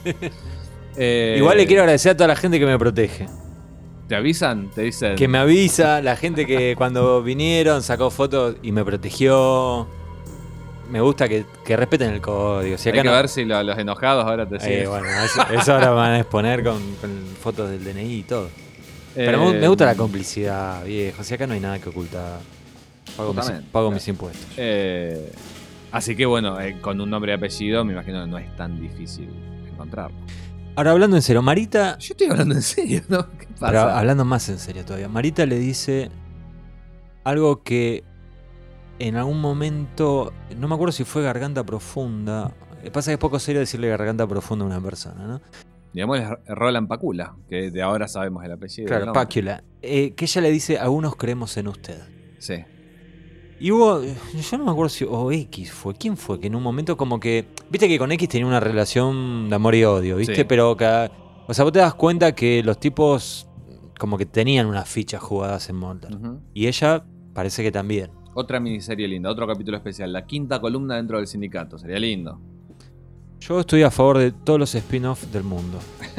Miniserie de Marita Covarrubias, cuatro capítulos. Me encantaría, Cristian. ¿Mm? Podría Me ser. encantaría. Eh, Yo, mujer que cambió mucho físicamente. No sé si viste Walking Dead o. sí, vi The Walking no, Mist, no la vi toda de Walking Dead, pero vi. Pero bueno, la viste a ella. sí.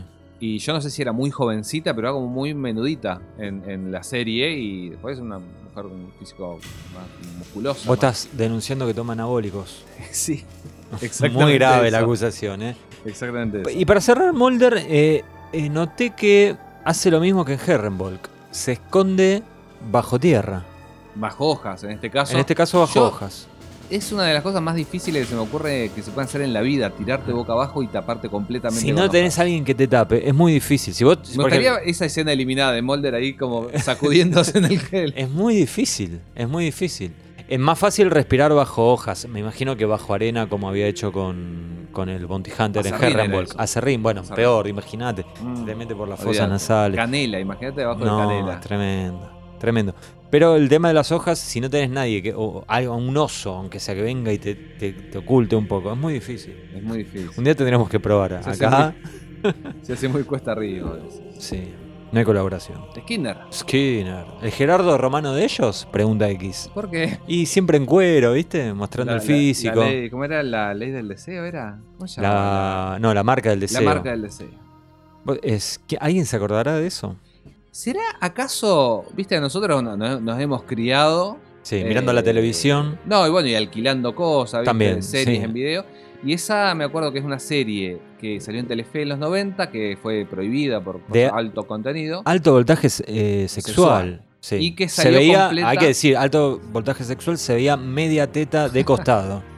Y, pero bueno, era Telefe, me parece. Canal Telefe, 13. el canal de la familia, Gerardo Romano siempre en cuero, siempre, nunca se ponía una remera. Eh, y esa serie terminó saliendo toda en VHS. Mira qué lindo. Y la gente la podía finalmente ver lo que Claro. la tele no te dejaba. Y para resumirla brevemente, te lo resumo así nomás, eh, eh, había un asesino que a sus víctimas le Las deja- tatuaba, las ¿no? tatuaba y le dejaba la marca del deseo. Y ¿no? él era como el principal sospechoso, Romano. No importa, no vamos a spoilearle nada a nadie porque además no me acuerdo, pero lo Esa la importante... escribió Coso, eh, Eh, María Domínguez. Sí, que si lo veo salgo corriendo, ¿no? y nunca jamás le compraría un auto usado, jamás.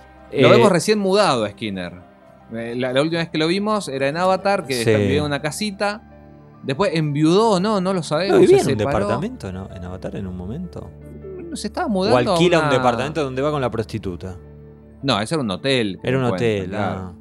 Eh, Lo loco es que acá, en la fachada del edificio donde se muda ahora Skinner, Sí. es la misma fachada del edificio donde eh, estaban las prostitutas. Ah. Estaba el servicio este de escort. Eh, así que se- viejo. dijo, si me voy a mudar, me voy a ir cerca. Claro. No quiero salir a la calle, dijo. Me tomo el ascensor y voy. Está bien, bueno. Y, y bueno, es un edificio donde arrojan mucha gente. Pragmati- Había, Pragmatismo. había una de las prostitutas que le habían, le habían fingido una- un suicidio de ella, la habían Ajá. tirado por la ventana. Y acá, bueno, el, el sicario este, que no Sí, sí, si sí. es ruso o norteamericano, también.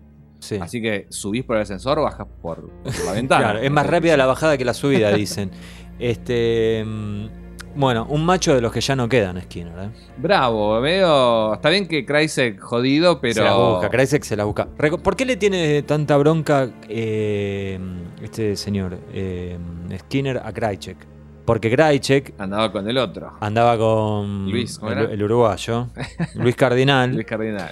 Y lo molieron a palos en una, escalera. en una escalera. Sí, pegando la traición, em- Sí. haciéndole una emboscada. Y además no eran tres, creo que había uno más. Había uno ahí que no. Si lo agarro, lo mato Un primo. Sí, había uno más. Entonces desde ahí se la tiene jurada este Skinner. Me encanta que supuestamente hace mucho frío cuando lo saca al balcón. Porque, bueno, Mulder se lo lleva a Skinner. Le dice, mira lo que te traje. Mira lo que traje. Skinner le pega y lo deja ahí atado en el balcón. Kreisek se dice, no, me voy a morir de frío.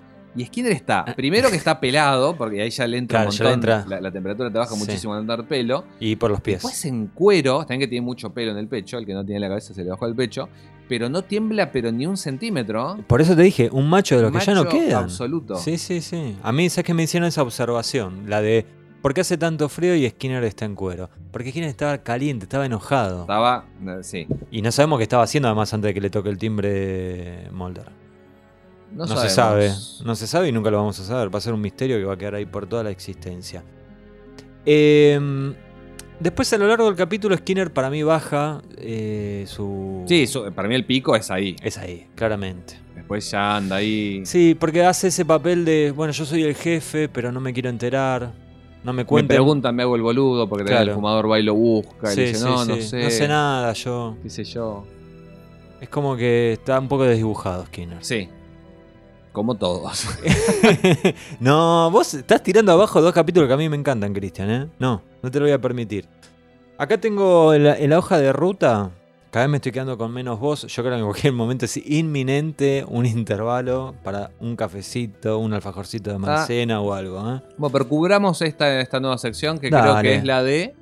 Expediente X en los titulares. Ahí. Esto es creación de Cristian Ponce y mi anotación dice dibuje, Cristian dibuje. No, bueno, eh, la- el 50% de los episodios de los PTSX, cuando lees el, comentario de los guionistas, dicen, no, bueno, estaba mirando en el diario Un- tal noticia. Sí, estaba, puse el noticiero Puse y el noticioso y me saqué la idea de ahí. Sí. Muchas, muchos de los episodios lo justifican por ese lado. Y acá claramente hay dos noticias o dos temas de interés Sí, que se ven reflejados en estos episodios. Por un lado, el primero, ya decimos, eh, Tunguska, el cáncer negro, qué sé yo, pero eh, en el 84, 12 años antes, sí.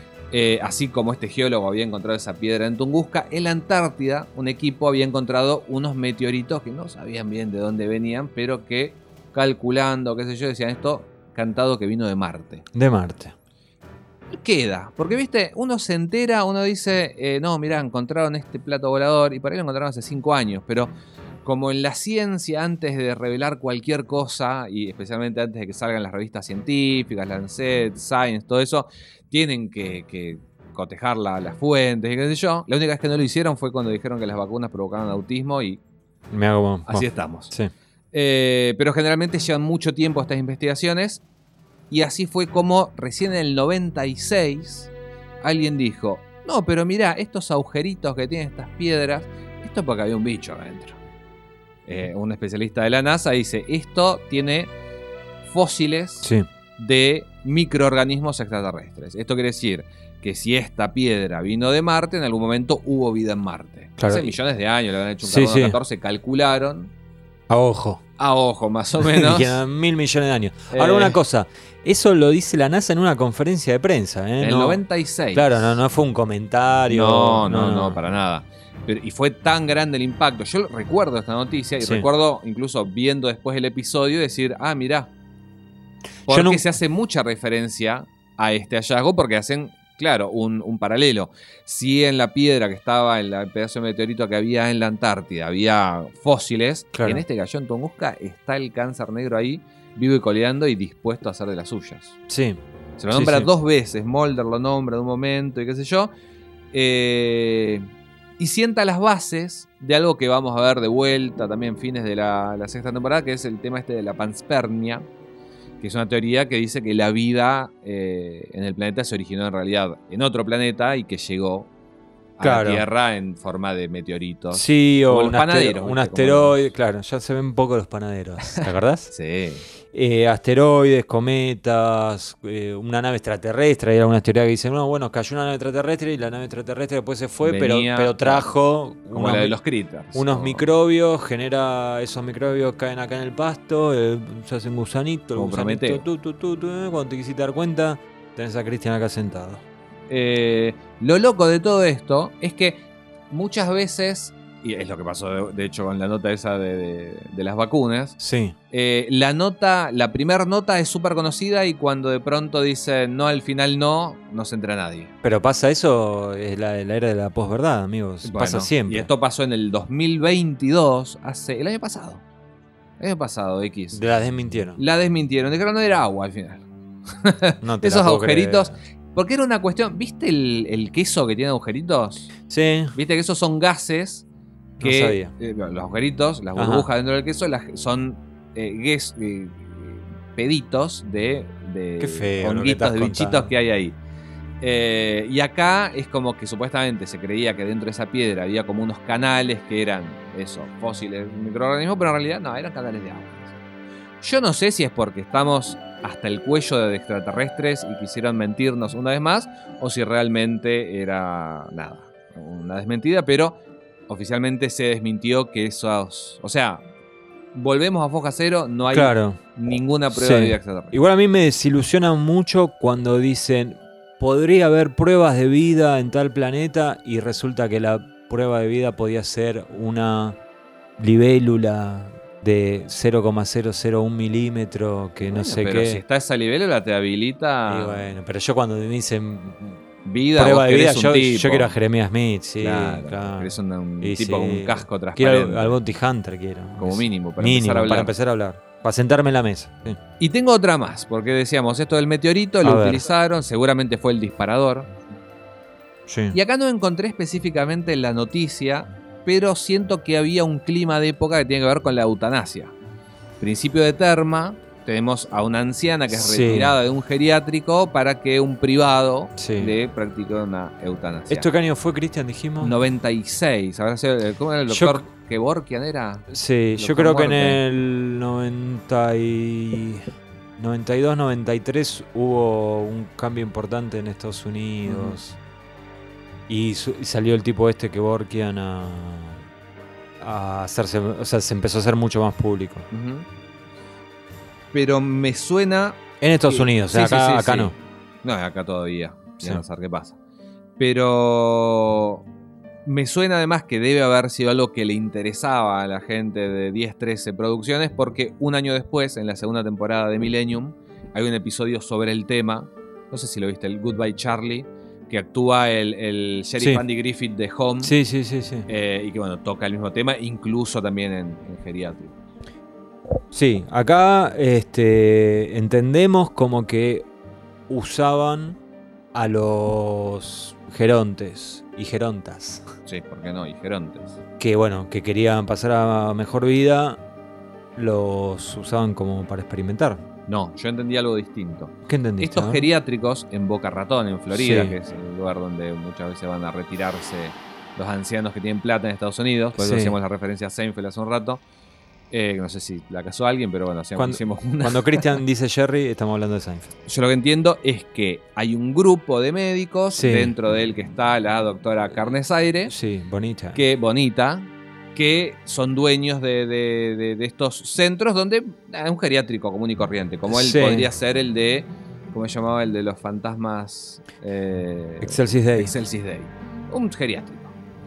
El tema es que para mí experimentaban en ellos eh, algún tipo de vacuna, algún tipo de eh, herramienta contra el cáncer negro y les ponían pequeñas dosis de cáncer negro, así como nada, lo usual. Y después lo que pasa cuando llega Vasily Peskov, no es, eh, perdón, perdón, no era la idea eutanasia en pedo porque era, creo que era ilegal todavía la eutanasia en Estados Unidos. Simplemente experimentaban ellos a ver qué pasaba. Y una mujer, una anciana, por eso lo hacen en una combi. A mitad Sí, de sí. la noche llega una combi, una anciana que debe haber hablado con su nieto, una sobrina, le dijo, no, la verdad que hasta acá llego.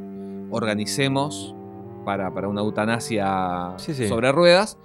Y cuando ella muere, el cáncer negro, al ser un ser parásito, como cualquier parásito, sale del Se cuerpo y se evidencia. Yo eso es lo que entendí. Y bueno, ¿y qué diferencia con lo que dije yo? Que vos decías que eh, hacían experimentos con gente que quería morir. Como si eh, la eutanasia fuera parte. No, no, no, claro. No, bueno, lo harían con los, los viejitos sí, lo hacían, lo ahí. Eh, Es como que hacen un paralelo con lo que pasa en, en Siberia, porque en, en Tunguska. Porque ahí te dicen, bueno, qué malos que son los rusos, que es divertido para mí en algún punto, me parece que funciona bien. El último capítulo te muestran ese- esa cárcel toda hecha mierda, qué sé yo, dicen qué malos que son los rusos, tienen presos políticos y experimentan en ellos. Y después el siguiente capítulo arranca acá, como que los yankees hacen exactamente lo mismo Sí. y peor en algún punto porque lo hacen en la impunidad de, de un geriátrico. Sí. Muy, eh, muy depresivo. eh, todo el tema de la cárcel me, me, me- me pone mal. De la, el gulag ese. Y sí. No, tampoco es que si miro el marginal digo, che, qué ganas de ir ahí, ¿no? No es muy distinto. Me hizo acordar a la, la cárcel de los delincuentes. ¿No? Muy, muy, muy venida menos. No sé, el tema del. Yo creo- creo que- ¿Sabes qué creo que me pone mal? El, El frío, tema, el, tema del frío, el tema de el comer con cucarachas y el tema del látigo. Ah, bueno, sí. No me cabe el látigo, No, loco. no, bueno. Después, Kreisek va a parar eventualmente a una cárcel peor, me parece, medio en Turquía, ¿no? Porque hace calor. Yo creo que es peor el calor en la cárcel que. Ojalá que nunca lo descubramos. Ojalá que no, Cristian. Yo diría que mejor sigamos con otra cosa. Digamos. Nos estamos, siento que nos estamos metiendo en cada una. Y ahora nos vamos a meter con la política. Con ¿Sí? el senador. A ver si nos deja decir gente. Con el senador Sorenson. Sí. ¿No? es- sí. Un tipo que lo ves y le ves la cara y decís, este, este, este, este está con el sindicato, pero ¿sabes cómo? Tiene buena cara de sindicato. Sí, sí. Es eh, una, una estrella invitada dentro de todo, no, no rutilante. Yo no lo, sí, no lo, no lo tenía tan presente, pero veo. Fritz Weaver. Sí, en Crip Show está. Está en Creepshow, está en Reanimator. Es el, el ¿Sabes que no la vi. Reanimator? Linda peli, divertida. ¿Recomendada? Sí, ¿Tiene, ¿tiene sí, tu sí, sello de aprobación? Sí, es una película que, con mucha comedia, hay que tenerlo en cuenta. Y tengo entendido que unos efectos prácticos que tal vez no envejecieron tan bien. Y son efectos prácticos de los 80, qué sé yo, ¿qué crees que te diga? Háblame ¿Qué bien, porque que yo te estoy hablando bien. No, no, no, yo creo que hay efectos que están muy bien. Ah, bueno. Eh, Tal vez me estoy confundiendo con otra, ¿eh? Puede ser. Pero yo creo que eh, la aparición de, de este Fritz Weaver en esta, esta serie Sí. no es porque estuvo en Creepshow. No es porque estuvo en Reanimator, es porque estuvo en Marathon Man de John Schlesinger, donde tiene una pequeña aparición al principio, hace de profesor de, de Dustin Hoffman, eh, mucho más joven. Y una película que, bueno, que ya Nos peleamos por esa película, ¿no? Vos te peleaste porque no te gustó, me dijiste vende humo, la misma cosa que decís siempre. Es una de mis películas preferidas y una película que. Una de tus películas preferidas. Anda el Letterboxd, ¿para qué está? ¿La, Claro. ¿Pero la pones en tu top Cinco 10? estre- No, qué sé yo, top. Top está, 20. está con 5 estrellas. 5 estrellas es un montón, ¿eh? 5 estrellas son mis películas favoritas. Peliculón. 5 estrellas sobre 5, ¿no? Yo la Estamos- sigo mirando y sigo descubriendo cosas. Pasa que si la viste vos un día, tirado en el puff.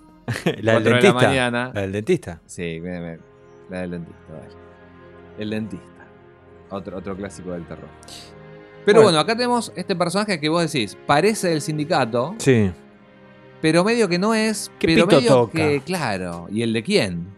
¿No es cierto? Sí. Es- Parece que toca más de uno. Toca, bueno, hombres, eso, eso es una cosa que incluso lo pensé hoy a la mañana, después de mandarte mis anotaciones. Ajá.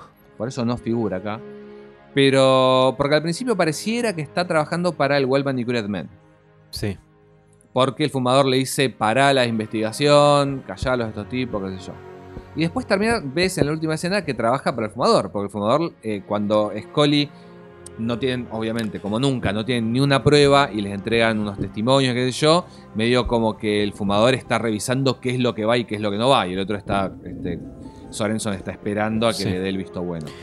Hay una frase, hay una frase que le dice...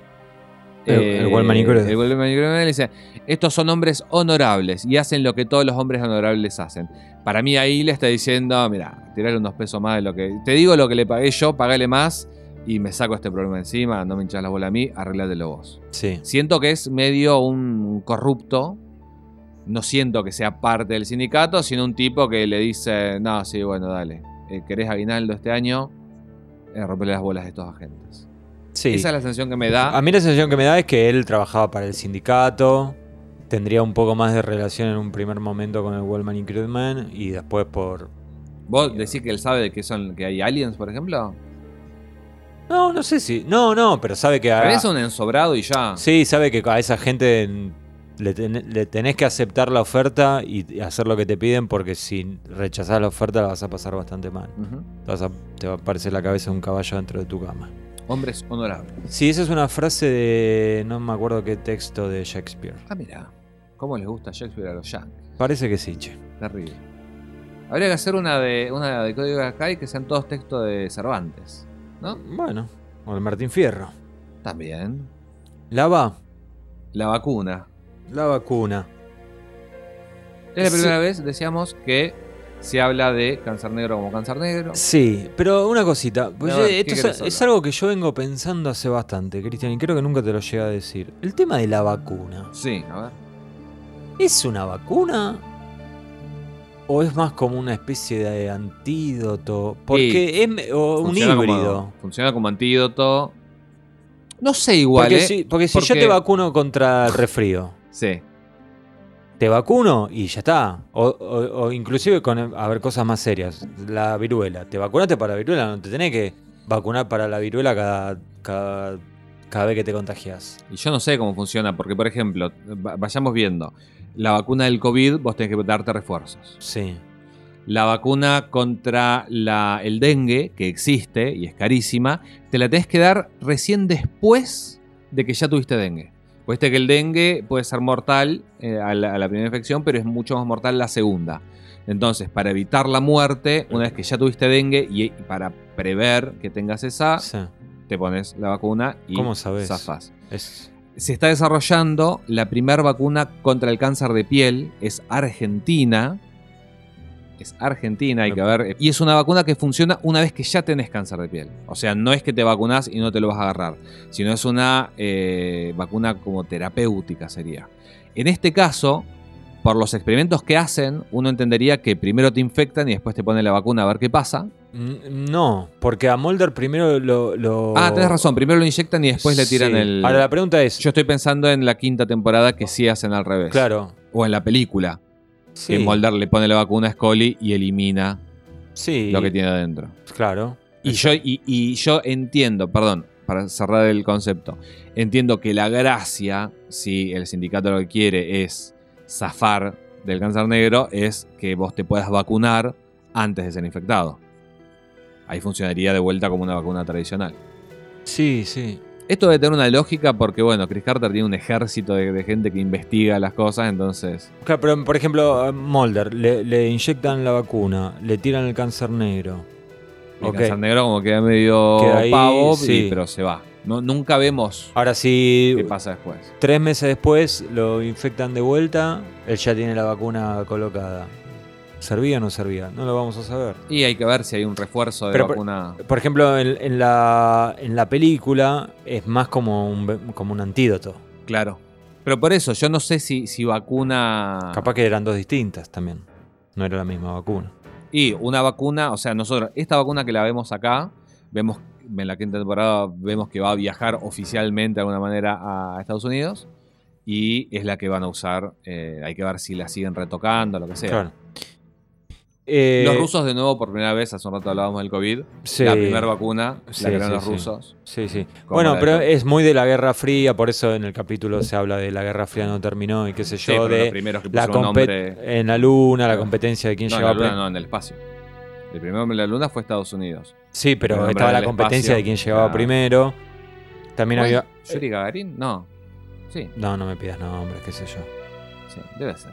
También estaba el tema este de eh, la carrera por armamento, cosas de misiles, antimisiles. Sí, sí hace el comentario este de que la guerra el- nunca terminó. Sí, inclu- inclusive hasta en deportes había mucha rivalidad entre, en algunos deportes en particular entre Rusia y entre la Unión Soviética y Estados Unidos.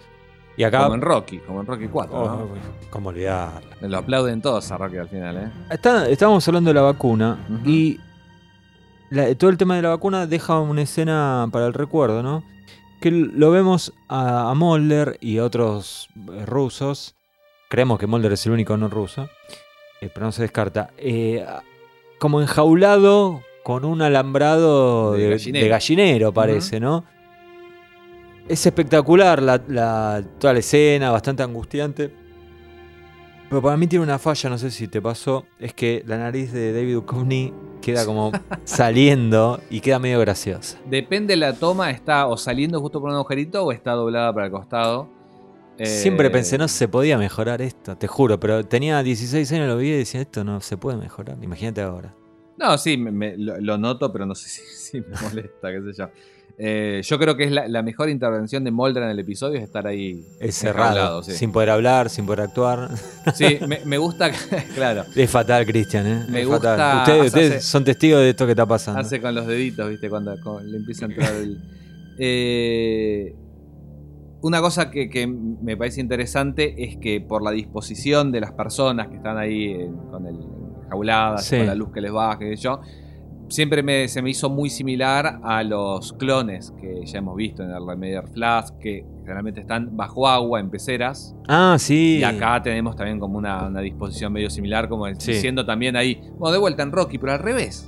¿No? Porque en Rocky el, el ruso era el que tenía toda la tecnología, y Claro. Rocky peleaba contra una media res. Sí. Y acá es como que los yankees están mejor preparados y los rusos están ahí escondidos en el bosque haciendo en un gulag medio venido a menos eh, sus experimentos. Y ya que estamos con el tema de la vacuna, Cristian, del lado de Estados Unidos, porque todo eso pasa en Rusia, del lado de Estados Unidos, el tema de la vacuna, pensamos que lo están desarrollando con la médica esta, eh, experta en, en infecciones, infectóloga, todo eso, que la vemos trabajar muy cercana al hombre bien manicurado. Sí. Ella, bastante más joven que él, ¿no? Es una mujer grande igual, Pero pero eh, sí, debe tener por ahí la mitad de él. Para mí es una mina que tiene, no sé, 50 años, tiene. todavía no tiene la mitad porque no tenía 100. ¿Y cuán- ¿Qué tendrá? Bueno, 70. igual 25, manicura. 20, 25 años, una diferencia importante. Bueno, no pero importa, que igual lo importante, escúchame, Claro, lo importante es el amor. lo importante es el amor. Entonces ahí viene la pregunta, es, el señor este, Sí, no quiero decir mojaba la chaucha porque va a quedar medio feo, pero, o sea, ¿había una relación ahí? sí, yo creo que sí. ¿Vos De- crees que sí? El fumador se lo dice. Dice, no, no va, no me diga que pone en peligro el, el El proyecto. por placeres carnales. Sí. El- Él el- no se ofende. sí, Pero sí, están en la casa de él ahí con los caballos. claro, cabalgando. Cab- Y sí, curioso ella, este, una experta en no sé qué, pero escucha ruido y va al establo, ¿no? como que no, no había alguien de seguridad, digamos. Sí. Pero igual, buena, buena gente ella porque le dice, Te llama un taxi. te llama un taxi, le Sos dice... un ladrón probablemente, con Claro. la mejor de la suerte, te llama un taxi para que te vayas. Eso se lo dice al espía ruso. A Vasily Peskov, que ahora nos vamos a meter con Vasily. Sí, sí, todavía falta, pero sí. Pero bueno, lo que sabemos de ella, Sí, eh, se llama Bonita, sí. Charnsair o Carnesaire, como le decían acá en el, en el doblaje. Sí. Eh, aparentemente es una de las científicas que trabaja muy cercanamente con el, con el sindicato, y, y- pero es que ya sabe, saben que está metido, porque bueno, es la que le abre la puerta a- al sindicato de, de estos geriátricos para que experimenten en los viejitos, en los abuelitos. Ese abuelito. Eh, entonces, bueno, la mina es jodida. Para mí es jodida, como ah, ando a caballo, ja, ja, ja, ja, pero te, te entrega a los jubilados, ¿viste cómo? Hay ¿Eh? tantos. sí. Ahora, bueno, el tema este de la vacuna, el virus y la viruela lo vamos a retomar dentro de no mucho. No mucho, es cierto. Hay En como un una especie de foreshadow, ¿es? Cuando adelantás algo. Algo así. En Yo creo que sí. un- uno de los mejores episodios. Yo creo que el mejor episodio mitológico de la temporada. Ah, decir. bueno. Y es un prácticamente un standalone. Estamos hablando de Zero Sum. Sí. Un capítulo eh, extraño, por lo menos por quién es protagonista, Sí. quiénes están involucrados. Pero muy definitorio con muchas cosas que pasaron eso. y Sí, que van a sí, pasar. sí, sí, sí, sí. Un capítulo Capitulazo. importante. Yo creo que está a la altura. No, claro, bueno, está el del fumador. Ese sería el mejor. Yo creo Al final de la lejos, temporada voy a ¿eh? decir eso. Igual Sí, sí, estoy en contra de hablar mejor, peor. Estoy a favor de decir mi favorito, mi menos favorito. Uh, ¿Me puse tibio? Puede ser, no lo niego. La edad. tal perdiste demasiado aguantar como para. Seguimos, Cristian. Vamos. Eh, mueve. Claro, estamos hablando ya de Terma. Hem- Hemos hablado bastante en orden, primero de Tunguska, ahora de Terma, que es la segunda parte. Y este episodio, hace, hace una par de semanas, hablamos de, de Telico, de que habían cambiado el tagline, que habían puesto engañar, embacuar y confundir, que uno empezaba mirando y decía, ¡uh! Mitológico, y no, No. minga. Bueno, e, e por si mueve, entonces, decíamos. Frase de Galileo. Frase de Galileo que eh, significa. Y yo el planteo. La verdad no entiendo qué, qué toca en este episodio. La frase significa Y sin embargo se mueve. Y sin embargo se mueve que la cosa fue así. Quizás tiene que ver con el juicio que le hacen a Scully. Ojo, pienso ahora. Pero la cosa es así. Lo acusan Galileo, astrónomo. Pero de hace pila de años. Sí, sí. De cuando todavía se pensaba que el Sol giraba alrededor de la... De, de la Tierra. Se Entonces, pensaba que la Tierra era el centro del universo. Claro. Y él decía, no, el centro del universo es el Sol. Una, una idea de eh, religiosa, vinculada con lo religioso, de que Dios creó al hombre y le dio para que haga lo que quiera toda la, la creación a su alrededor. Pero bueno, Galileo mira el sol, mira la sombra, hace un par de cuentas y dice, esto no, esto no estamos moviendo nosotros. La Tierra se mueve. Entonces le dicen, bueno, hermano, amigo, un papa me parece incluso que le dice. Eh, la cosa es así, tenés dos opciones. Opción A, insistís y te quemamos por hereje. Opción B, la que te recomendamos, decís, uno, me equivoqué, eh, y está todo bien, te volvés a tu casa, estrella, todo eso, tema estrella, podés seguir hablando lo que quieras, no que se mueve la Tierra. Entonces él dice, no, bueno, sí, la verdad, tipo Franz Spotnitz, estaba medio copete, dije que se mueve la Tierra, calculé mal, no, eh, la, la Tierra es el centro del universo. Cuenta la leyenda, que andás a ver quién lo escuchó, que se estaba yendo y tira así por abajo, eh, por si mueve, dice, medio, medio dolinesco, me lo Claro. imagino. ¿Qué significa? Bueno, nada, y igual se mueve. Sí. Eh, Yo lo que estuve leyendo, porque te imaginarás que. eh, Vos lees mucho, te encanta leer mucho. Sí. Bueno. Pero bueno, a lo que quería llegar, Cristian, es que leí que nunca se pudo confirmar el tema este de Galileo. Y no, porque. Porque parece que no hay una grabación. Claro. Entonces, Estuvieron buscando... en chequeado, estuvieron dice- buscando y no. no Exagerado, había- dice, chequeado. No había audio. Sí, yo traté de pensar de qué carajo, o sea, cuál era la relación con el capítulo. Yo creo que es eso, como que Scully le dice, bueno, ¿qué pasa? ¿Qué pasa? Pero nunca llega a haber un momento en el que a ella la obliguen. Yo, ¿sabes qué? Lo- como hice, viste, colegio industrial y soy bastante más tosco y todo eso. Te cuestan un montón de cosas. ¿no? Claro, y en un momento dije, y sin embargo se mueve. Ah, claro, debe ser porque los tipos se infectan con el cáncer negro, se quedan duros.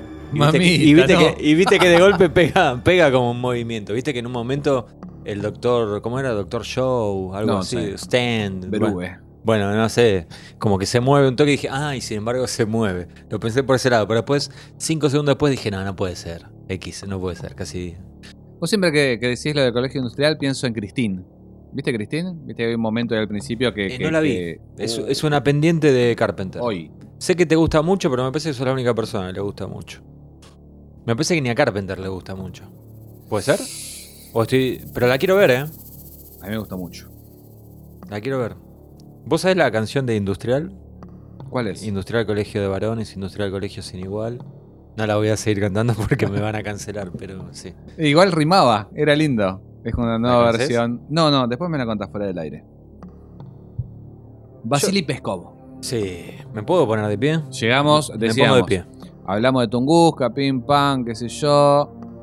Terma es el capítulo de este personaje que nunca más va a volver a aparecer. Qué pena, me parte el alma que no aparezca. Me hace acordar, bueno, de hecho, A ver. a mí, a Frank Potney también y a Chris Carter. Me hace acordar al Red Haired Man de Nisei. Este tipo que era un asesino de la NSA, Sí. tipo que se las sabe todas Sí. y que su objetivo es deshacerse de una prueba extraterrestre. Claro. El tema acá es que estamos hablando de un señor entrado en años. Ruso él, ruso de pura cepa, Es canadiense, pero rusísimo, pero... eh, como Sofovich. bueno, si me... si me quedas a Vasily Peskov y Krejcek, ¿Sabe me- ruso? bueno. en eh, realidad más que sería Scioli, más que Sofovich, ahora que lo pienso. Sí. ¿No? Pero bueno, no importa. El tema acá es este. A ver. Es, esto quiero dejarlo bien en claro. X-Files es la serie con los mejores gerontes de la historia. Eh, Vos sos un gran fanático de los viejos. Nuestros abuelos. nuestros El- queridos viejos, como eh, dice nuestros eh, queridos viejos. El fumador, el Wallman Included Man, Vasily Peskov. Espectacular. Es, es muy loco porque Jeremiah por, Smith, hoy por hoy, bueno, ese es tu favorito. Sí. Albert, Albert Hostin. Albert Hostin. El podio sería Peskov, Albert Hostin y Jeremiah Smith. Bueno. Eh, hoy por hoy viste que es muy difícil eh, porque no, no dan los números. eh, ¿Por qué no dan los En el cine, especialmente. ¿Qué quiere decir que no dan los números? y No dan los números. Porque la gente que va al cine es joven. Entonces, como que hay muy poco espacio para la tercera edad en el cine. En la tele, un poco más. Pero ha desaparecido. Un eso. día vamos a hablar de las cosas que están prohibidas secretamente en las películas. Upa. X denuncia. Pero bueno, un asesino de la KGB, un sicario, un Sí. agente de la KGB. Mano de obra retirado, desempleada, podríamos retirado. decir, claro. Claro, un poco como, bueno, Como Rani en. claro, en, en retirada era. Sí, Película difícil. sí. Pero es súper cumplidor. Van, le dicen, eh, tengo un trabajo para vos. Oh, estoy retirado, tengo un trabajo para vos. Bueno, dale. Va y en orden. Pero perdón, me gusta que le dicen "Atici- anticiparon su respuesta sí. y me pidieron que le avise que la Guerra Fría no terminó. Me parece espectacular. Claro, y como que Ahí- ahí lo mueve la, el- la patria. Eh, sí, una cuestión nacional y soviética. Y. ¿Sabes lo que me encanta, Cristian? ¿Qué te Ver- encanta? Que es verlo- viejo. Sí, y me encanta verlo esperando el colectivo, comiendo una manzana, un durazno, no sé qué está comiendo. Si quiere levantar una vieja en un momento. ¿eh? Sí, le ofrece, le ofrece un poquito. Eh, una parada muy similar, no voy a hacer chiste, muy similar a Telico, pero en un barrio de una clase Oh. social más alta. Hola, el episodio del fumador. Mucha parada de colectivo en esta temporada, ¿eh? ¿Para cuál del fumador? Y cuando está con el tipo ¿Con el leyendo, homeless? claro. No es Era, un- no, ese era un, banqui- un banco ahí en un callejón. sé. No era. no era. No sé, vamos a pedir, vamos a pedir la red. Ahora, si vos querés hablar de paradas. Pero bueno, llega a Estados Unidos, se toma un colectivo y ahí sí, en orden. Mata a Bonita Carnesaire, en la escena esta que dijimos, que ah, estoy mirando el caballo, qué sé yo, pum, la mata. le apretó tan fuerte la garganta Sí. que los tipos dudan si no le pisó un caballo la tráquea. Sí, yo creo, siempre entendí como que esa había sido como la excusa, La excusa oficial. por- la historia oficial, por supuesto. Eh, lo segundo que hace, y acá hay un detalle. A ver. Nosotros vemos dos personas siendo infectadas por el cáncer negro. Uno, el de la tierrita, el que trabajaba en la aduana. Ese Que nunca más vemos lo que pasó. En realidad era como un lumilagro, como un termo, ¿viste? Que Pero adentro había barro con cáncer negro. Bueno, Nunca vemos qué pasa con esa persona. Ese suponemos que el sindicato fue y limpió claro. la escena. Como al otro lo agarran justo Mulder y Scully, porque ya estaban metidos en tema, Sí. queda ahí a, a la vista de todos y es Vasily Peskov el que va. Primero le clava la. Sí, sí. La- el, el antídoto vacuna. Claro. Y el tipo como se despierta y es como que me imagino que dice, uh, buenísimo. Y después termina siendo asesinado Sí. por Vasily Peskov. Podría, ser, el podría ser un meme, el- ¿no? El- el- el- Sí. Las dos reacciones. Sí. Después- Tercero, Sí, va y mata a todos los viejos del geriátrico. sí. Y se mete en la cama. Sí, claro, se aprovecha, Sí. se mimetiza Claro. con sus víctimas. O sea, no es como el Bounty Hunter que cambia de apariencia, pero se mimetiza muy bien se el mimetiza loco muy este. bien. Sí. Me causó un poco de gracia verlo salir de la cama. Hubiera sido mucho más gracioso si en la cama había otro. Cucharita. Ahora, y lo último que hace Sí. es destruir la roca. Sí, te hace explotar todo. Y eh, ese es el momento que a mí más me, me hizo acordar también a Nisei. Porque tenemos una explosión Con en la medio explosión de la del nada. tren, claro. Mulder, bueno, acá no, no llevado a, a Cococho por, por un informante, sino él solo corriendo con, con petróleo encima. Sí. Pero bueno, como todo. Y eso que también es dirigido por Rob Bowman. Yo creo que por eso también le dijeron, no, andate con este que tiene más acción. Pero no, no tiene el mismo impacto. ¿Que, la- ningún- que el tren. Sí. No, por supuesto, El porque tren es una obra maestra. es mucho más visual, un vagón en el medio de la nada explotando. los caños. con eh, el informante de Mulder y Mulder desmayado ahí, eh, tiene mucho más impacto que un palo que empieza a, a tirar, Fuego. a eyacular petróleo, claro. Muy triste la imagen de Mulder todo embarrado, ¿no? Todo empetrolado como un pingüino. Igual, bueno, eso es una imagen que yo la tengo muy. Se ve que la usaron mucho en promos en esa época, pues la tengo muy. La tenés muy presente. Sí, sí. Sí. Pero bueno, después del tema este de la... De la bomba. Sí, Se vuelve. Que vos decís medio 731 esa escena. Hay otro guiño a 731. Yo A no sé si no lo detectaste o qué. Que Todo, es. Si me estoy haciendo el boludo. O te estás haciendo el boludito que te sale bastante bien. es el final del capítulo. En donde lo vemos al senador. Al, Claro, sí, al- este- No lo había pensado, ¿Cómo se llamaba? razón. ¿Senador? ¿Senador era? Sorenson. Sí, senador Bueno. Sorenson. ¿Por qué los senadores hacen juicio ahí? Medio raro. Qué sé yo, amigo, no sé. Bueno. Con el fumador, que es muy parecido al final de 731 Cuando con el chino, Cuando traduce. con el fumador. Japonés, amigo. Japonés. Japonés.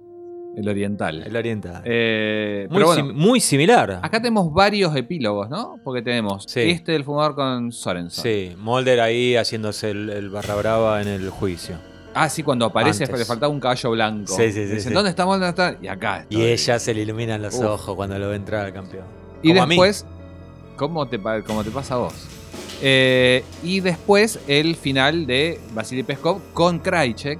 Me voy a poner de pie, y esto lo digo de verdad. Siempre que digo me voy a poner de pie, no lo hago. Hoy me voy a poner de pie de verdad. Estoy agarrando el micrófono, perdonen el ruido. Perdonen Se el está, ruido. se está poniendo de pie de verdad. Y lo hago, esto lo voy a, esto lo voy a A ver. grabar parado. Parece que estás cantando un tango. Bueno, eh, Cumbre de Espías. Llega Vasily Peskov a su propia casa y se encuentra con, sigo de pie, Alex Krajicek, sentadito. Así con la manito. Con que, la que es el mismo gesto que había estado haciendo Vasily Peskov antes. Exactamente, simetría. En el primer capítulo. Da, en el primer momento era el mismo capítulo Sí, de la Terra. que es verdad, perdón. Eh, Entonces entra Sí. y ahí la cumbre de espías, Krajicek, Vasily Peskov, Krajicek con la mano ortopédica, sacudiendo el saquito de té. Vasily lo, lo reconoce, le dice camarada Krajicek. Se dicen todo. entre ellos camarada, porque hay que Sí, sí, pronunciarlo sí, bien. sí. Eh, así que nada, Krajicek ya mancuso, ¿no? Sí.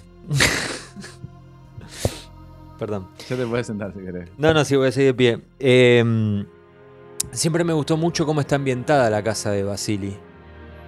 ¿Por qué dirás Y vos? es la casa soviética triste. Es ¿no? una casa soviética triste pero orgullosa de lo que es, viejo. De la Unión República Socialista Que Soviética. muchos, ¿no? La verdad que tengo como mucho una rojo, mancha marrón mucho en la... velvet, Claro. ¿entendés? Y a mí me recuerda, porque cuando hace muchos años atrás, cuando yo era un niño, y todavía existía la Unión Soviética. Cristian, eh, a mi casa alguna- por algún motivo llega una revista Gente, Mira. una revista que salía a ser muy pelotuda, ¿no? Con mucha nota de... de- Trivial. Sí, la bomba del verano, todas boludeces así. Pero se ve que, eh, capaz que fue, no sé si fue en los años de Chiche Helblum como director de la revista, hacían una nota de así se vive en el comunismo, así se vive en la Unión Soviética, y te contaban que tenían que hacer 5 horas de cola para eh, que les den un pan de manteca y 18 horas de cola para que le den un vaso de agua o de leche, no sé. Pero el tema es este, es, y te mostraban, así vive en una familia, y te mostraban unas casas, y cada vez que veo esto me recuerda mucho a esa revista que vi, es una imagen que quedó grabada en mi cabeza. Pero más allá de eso, que no importa, el- el- estas dos generaciones de espías, de, ahora lo vemos a Krajicek, full ruso, full on Russian mode, diría Sí. alguien en las redes, y Vasily Peskov de la vieja guardia, de la vieja escuela, Ajá. este, me parece como muy linda. Y siempre me gustó mucho. Lástima que bueno, que no. No, igual sí, se, se sigue en la próxima temporada un poco, pero después se, se los olvidan a los rusos. Y Vasily Peskov no, no aparece nunca más y es un pecado. realmente. Igual es interesante para mí lo que hacen. eh, yo dudo que lo hayan. Me voy a sentar. Dale, yo mientras voy hablando. Dudo que lo hayan eh, planeado. Pero bueno, las dos primeras temporadas especialmente tienen mucho de la Segunda Guerra Mundial. En la cuarta Sí. y la quinta se meten con la, con la Guerra Fría. eh, y después llegan incluso hasta la Guerra del Golfo, ¿no? Con Claro. la nueva temporada, con los super soldados y todo eso. Hay una progresión interesante ahí. Y Vietnam cada tanto aparece. Sí, bueno, aparece bien y se va, ¿no? Sí. cuando, cuando está Howard Gordon, Sí. aparece. Bueno, pero cuando, cuando hicimos el primer Congreso Mundial de Aguante Molder, eh, que yo mencionaba, tipo las. El Faena. Sí, eh, que yo recordaba la- las eh, obsesiones y las inspiraciones de Chris Carter. La Guerra Fría siempre estuvo presente, ¿no? Sí, igual que sí, Kennedy, sí. Es igual que bueno, todas es- esas películas de los 70. Sí, obvio, obvio. Y el tipo. del. Sí, sí, sí. A mí siempre toda la cuestión estética rusa, eso siempre me, me atrajo, me pareció muy lindo. Soviet. Soviet. ¿Has visto la serie Tales from the Loop? No. Serión. Es una miniserie de 8 episodios y es como una especie de, de retrofuturismo porque hay como unas máquinas que no saben de dónde salieron y es una América con una estética muy marcadamente soviética. ¿Recomendada? Sí. Seal of Approval de Christian Ponce. Sí. Bueno, Sí, de hecho la empecé a ver de vuelta hace un tiempo. bueno, Muy, muy, muy, muy. agendadísima. Nos vamos acercando ya al final. Este, nos queda un comentario polémico de Christian. No, y te- te- tengo una cosita, un destacado. No sé si No te- no- lo tenés marcado. No, no, maneja la ansiedad. tenemos data random y tenemos la tablita que La se va a hacer contra tu voluntad. Quiera yo o no quiera yo. Sí, decime el comentario. No, muy, bu- muy buena. O sea, y es en el episodio de Rob Bowman, pero muy buena la escena del encuentro. Porque hay una, una que A está ver. eliminada, un encuentro entre el Well Manicured Man y el fumador. La, la vimos hace un rato, una que está eliminada, pero la que está en el episodio es muy buena. Es obvio que es el fumador, pero juegan con una especie de expectativa porque se baja un tipo de un auto, lo vemos en silueta, camina hasta el pórtico de una casa y eh, en la casa vemos a un tipo que está fumando. Sí, Es el fumador. claro. Y no, es el Wellman y el Man y el fumador dice es un hábito malo. que- Sí, y muy bueno cuando se le ilumina la cara porque él prende su propio cigarrillo. Sí. Ahora Muy bien, buena escena. ¿te acordás que en hay otro capítulo en el que el fumador está esperando a Bill Mulder es que no es en Endgame, en Colony Endgame, No recuerdo. Que, no, que o hay, sea, no hay- tengo la también hay, un pórtico así, hay un Sí. pórtico así y hay alguien esperando a la persona que llega eh, a- en el mismo lugar que está el Wellman y Crodman, Mm. ahí como en un Es un rincón. lugar que le, le- le gusta a Chris Carter. Se ve que sí, sí, sí, se ve que sí. Yo creo que muchas veces lo que pasaría en la serie, no decir nada nuevo, es que si algo funcionaba y después lo querían replicar. ¿viste? Sí. Después el propio Mulder tiene, cuando se va a vivir al campo, tiene un pórtico también y También. un encuentro. Es que yo te hago esta pregunta, si pudieras tenerlo, ¿no lo tendrías? Yo me Me hago me dos, uno al lado del otro, uno enfrente del otro. y sí, algún día, Cristian, Algún día. llegar a esa casita. Bueno, opinión polémica. Este es el momento inmobiliario del podcast. No, eh, opinión polémica, Cristian. No, qué sé yo. es- es Vamos un a poco- pelearnos, vamos a pelearnos. pelearnos. Dale. Es, es un poco lo que venimos hablando todo el, el podcast. Que para mí. Yo. Sí. No, yo siento que. Hablar al micrófono que después sale mal, dale. Esto que sí. siento que Mulder y Holly podrían no estar. Tranquilamente. Que Fuerte. no suman nada al episodio. Que es muy interesante lo que pasa porque es como. Pero siento que es. Lo interesante de este episodio es como una hoja de ruta que hayan escrito Chris Carter y Spotnik de decir, bueno, lo que está pasando detrás de bambalinas es esto, pero no pudieron eh, generar algo interesante delante de bambalinas. ¿Entendés? Siento que está bueno lo que pasa, está bueno la trama, pero que no termina de, de- de estar tan bien ejecutado. Por eso el episodio termina generando un montón de imágenes y momentos icónicos que están buenísimos, pero a mí se me hizo... Ya lo hice esto, ¿no? Hace 20 segundos. A mí se me hizo... Se me hizo un poco pesado. Bueno, Y es un episodio, Sí. me di cuenta después, que volví a ver muy pocas veces. claro. Eh, no sé, debe ser de los mitológicos el que menos vi. Bueno, hay seguramente una cuestión de gusto y no, no te, no te voy a discutir Claro. el gusto. A mí eh, el capítulo, los dos me encantan, los vi 100 millones de veces y bla, bla, bla. Eh, entiendo lo que decís, tal vez hubiera sido distinto si estuviera contado desde el lado de la investigación de los agentes y no de te muestro lo que va pasando. Lo que pasa es que en realidad es como que no hay una investigación, es como todo medio un cambalanche, entonces eso capaz que fue medio... termina siendo medio desordenado. Sí, por ahí empiezan a tener mucha más chapa, que está bien, en Anasazi también pasaba.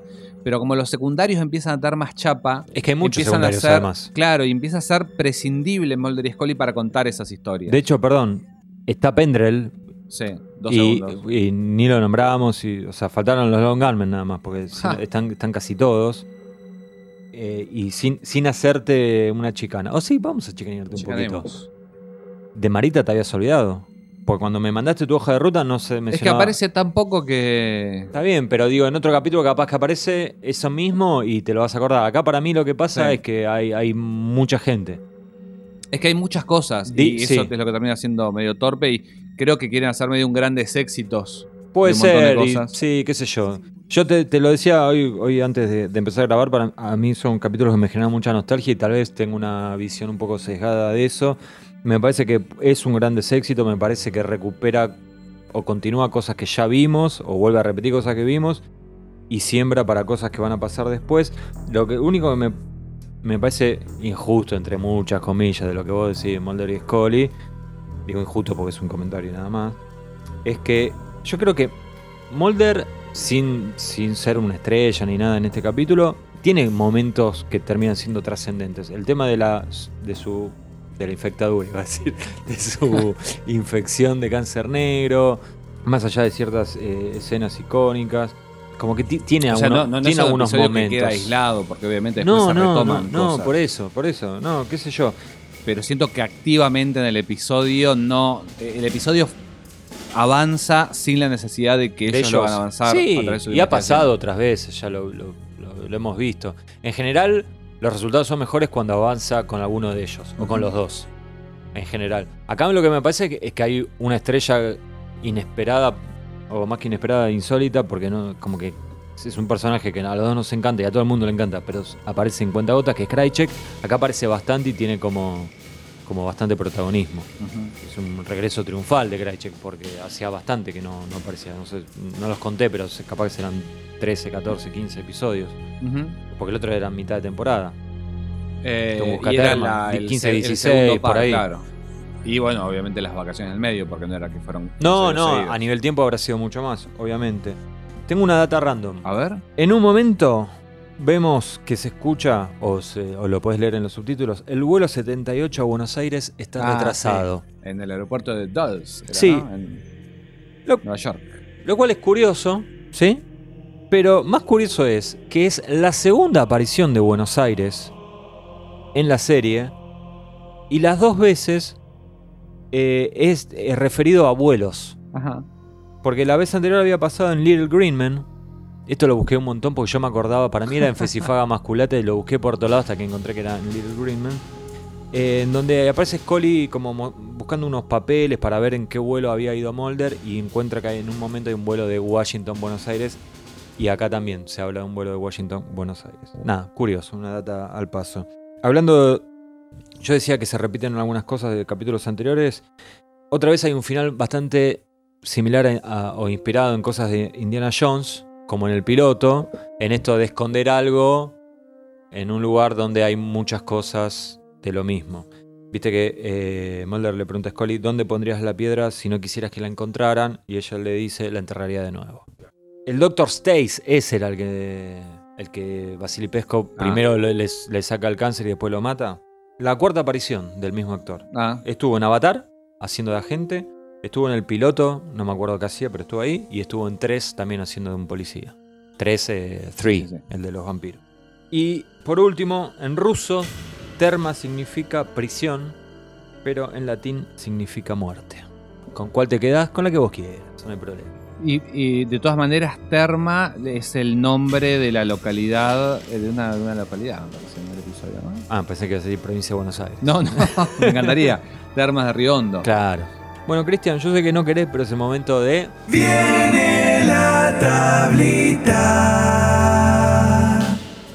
Po- Invitamos a, a quienes nos escuchan si quieren hacer otra cortina a la tablita.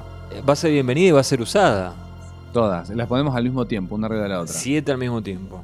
La mandan a aguantemolder.gmail.com. Qué buen mail. Gran mail. Bueno, la tablita, Molder. Te digo yo, eh, cae en el juego de Krychek. Eso le resta, obviamente. Termina empapado en petróleo. Cae en el juego del sindicato también. Pero suma con el escape de la, de la prisión rusa. Vuelve con los dos brazos intactos, lo cual no es poco. Le choca, le choca el- El la fuente de alimento al pobre ruso. Sí. eh. Para mí. Y bueno, pará, no, me- no, no puede frenar. boludo. Medio que se levanta la rusa. ¿O no? Me parece que la rusa se enamoró muy rápidamente. A Marita, la- no solo se levanta la rusa, a Marita Covarrubias para mí la tiene a sus pies. Mm, Esto es algo en lo que no se va a ahondar, no se va a profundizar, pero Pero acá estás seguro. parece que sí. Le pega unas cuantas tr- trompadas a Krajicek, eso Bueno. suma, así que le doy un 7. Bárbaro. Si vos le das un 7, yo por regla de 3 simple le doy un 4. ¡Uh! Durísimo. Le hubieras dado más, por él le daba más, pero Scully. Le pongo un 6. Fila Molder. sos, sos un. Fila Molder termina presa. Pero bien, ella ah, resiste, ¿A aguanta. cuánto le pusiste? 7. Eh, Scully no brilla en ningún momento. No tiene, ni siquiera tiene esos momentos ¿viste? científicos que empieza a tirar eh, nombres de enfermedades, de gusano, no sé qué. No, está ahí medio desdibujado. Pero descubren, ¿cómo que no? O sea, descubren un momento, están ahí viendo y descubren cómo funciona el cáncer negro. ¿Qué que va a se aloja en la. la glándula, no sé qué. No era la pituitaria. No, Pirenal. era el, eh, pineal. Pineal. La glándula pineal. Pirineo.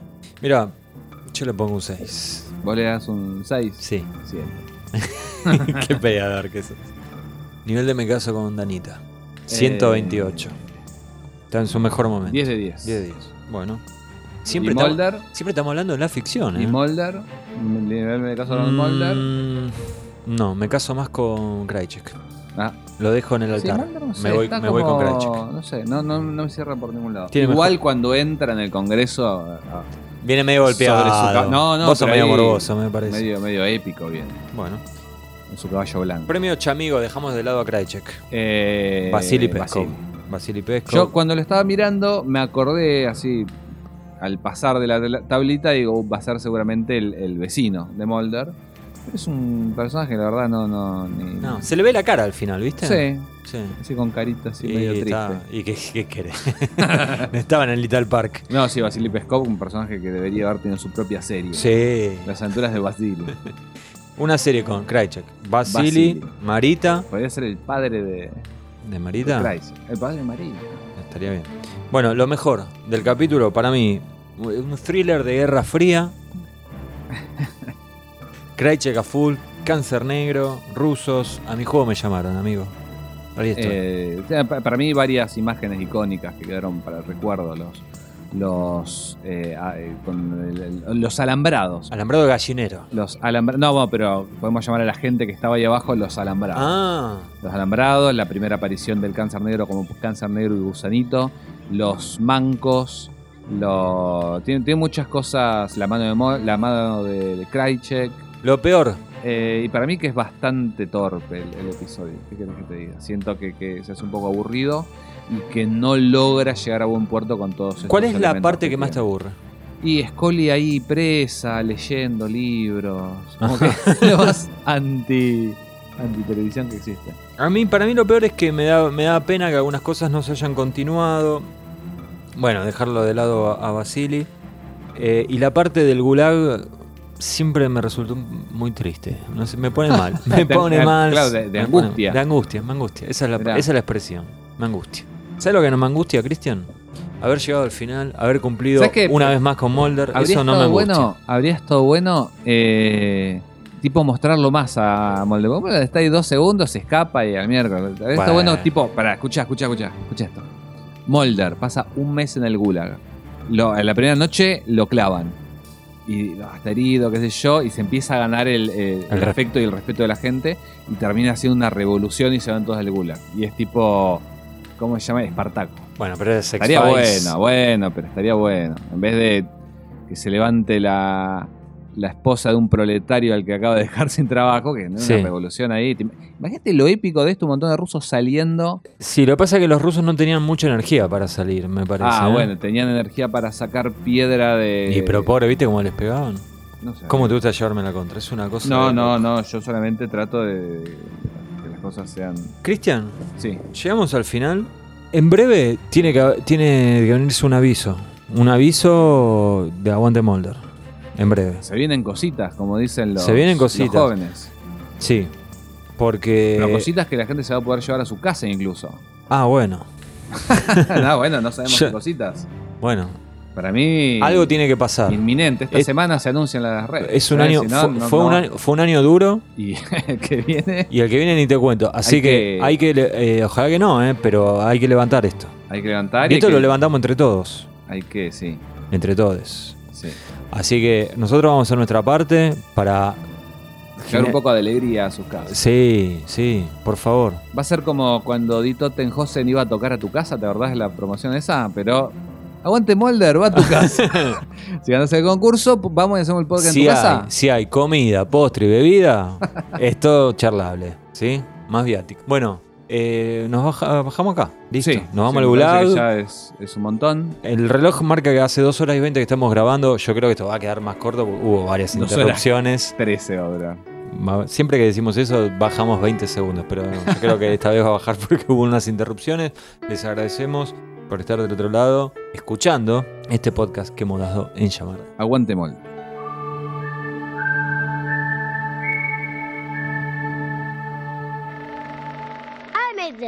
Camaradas.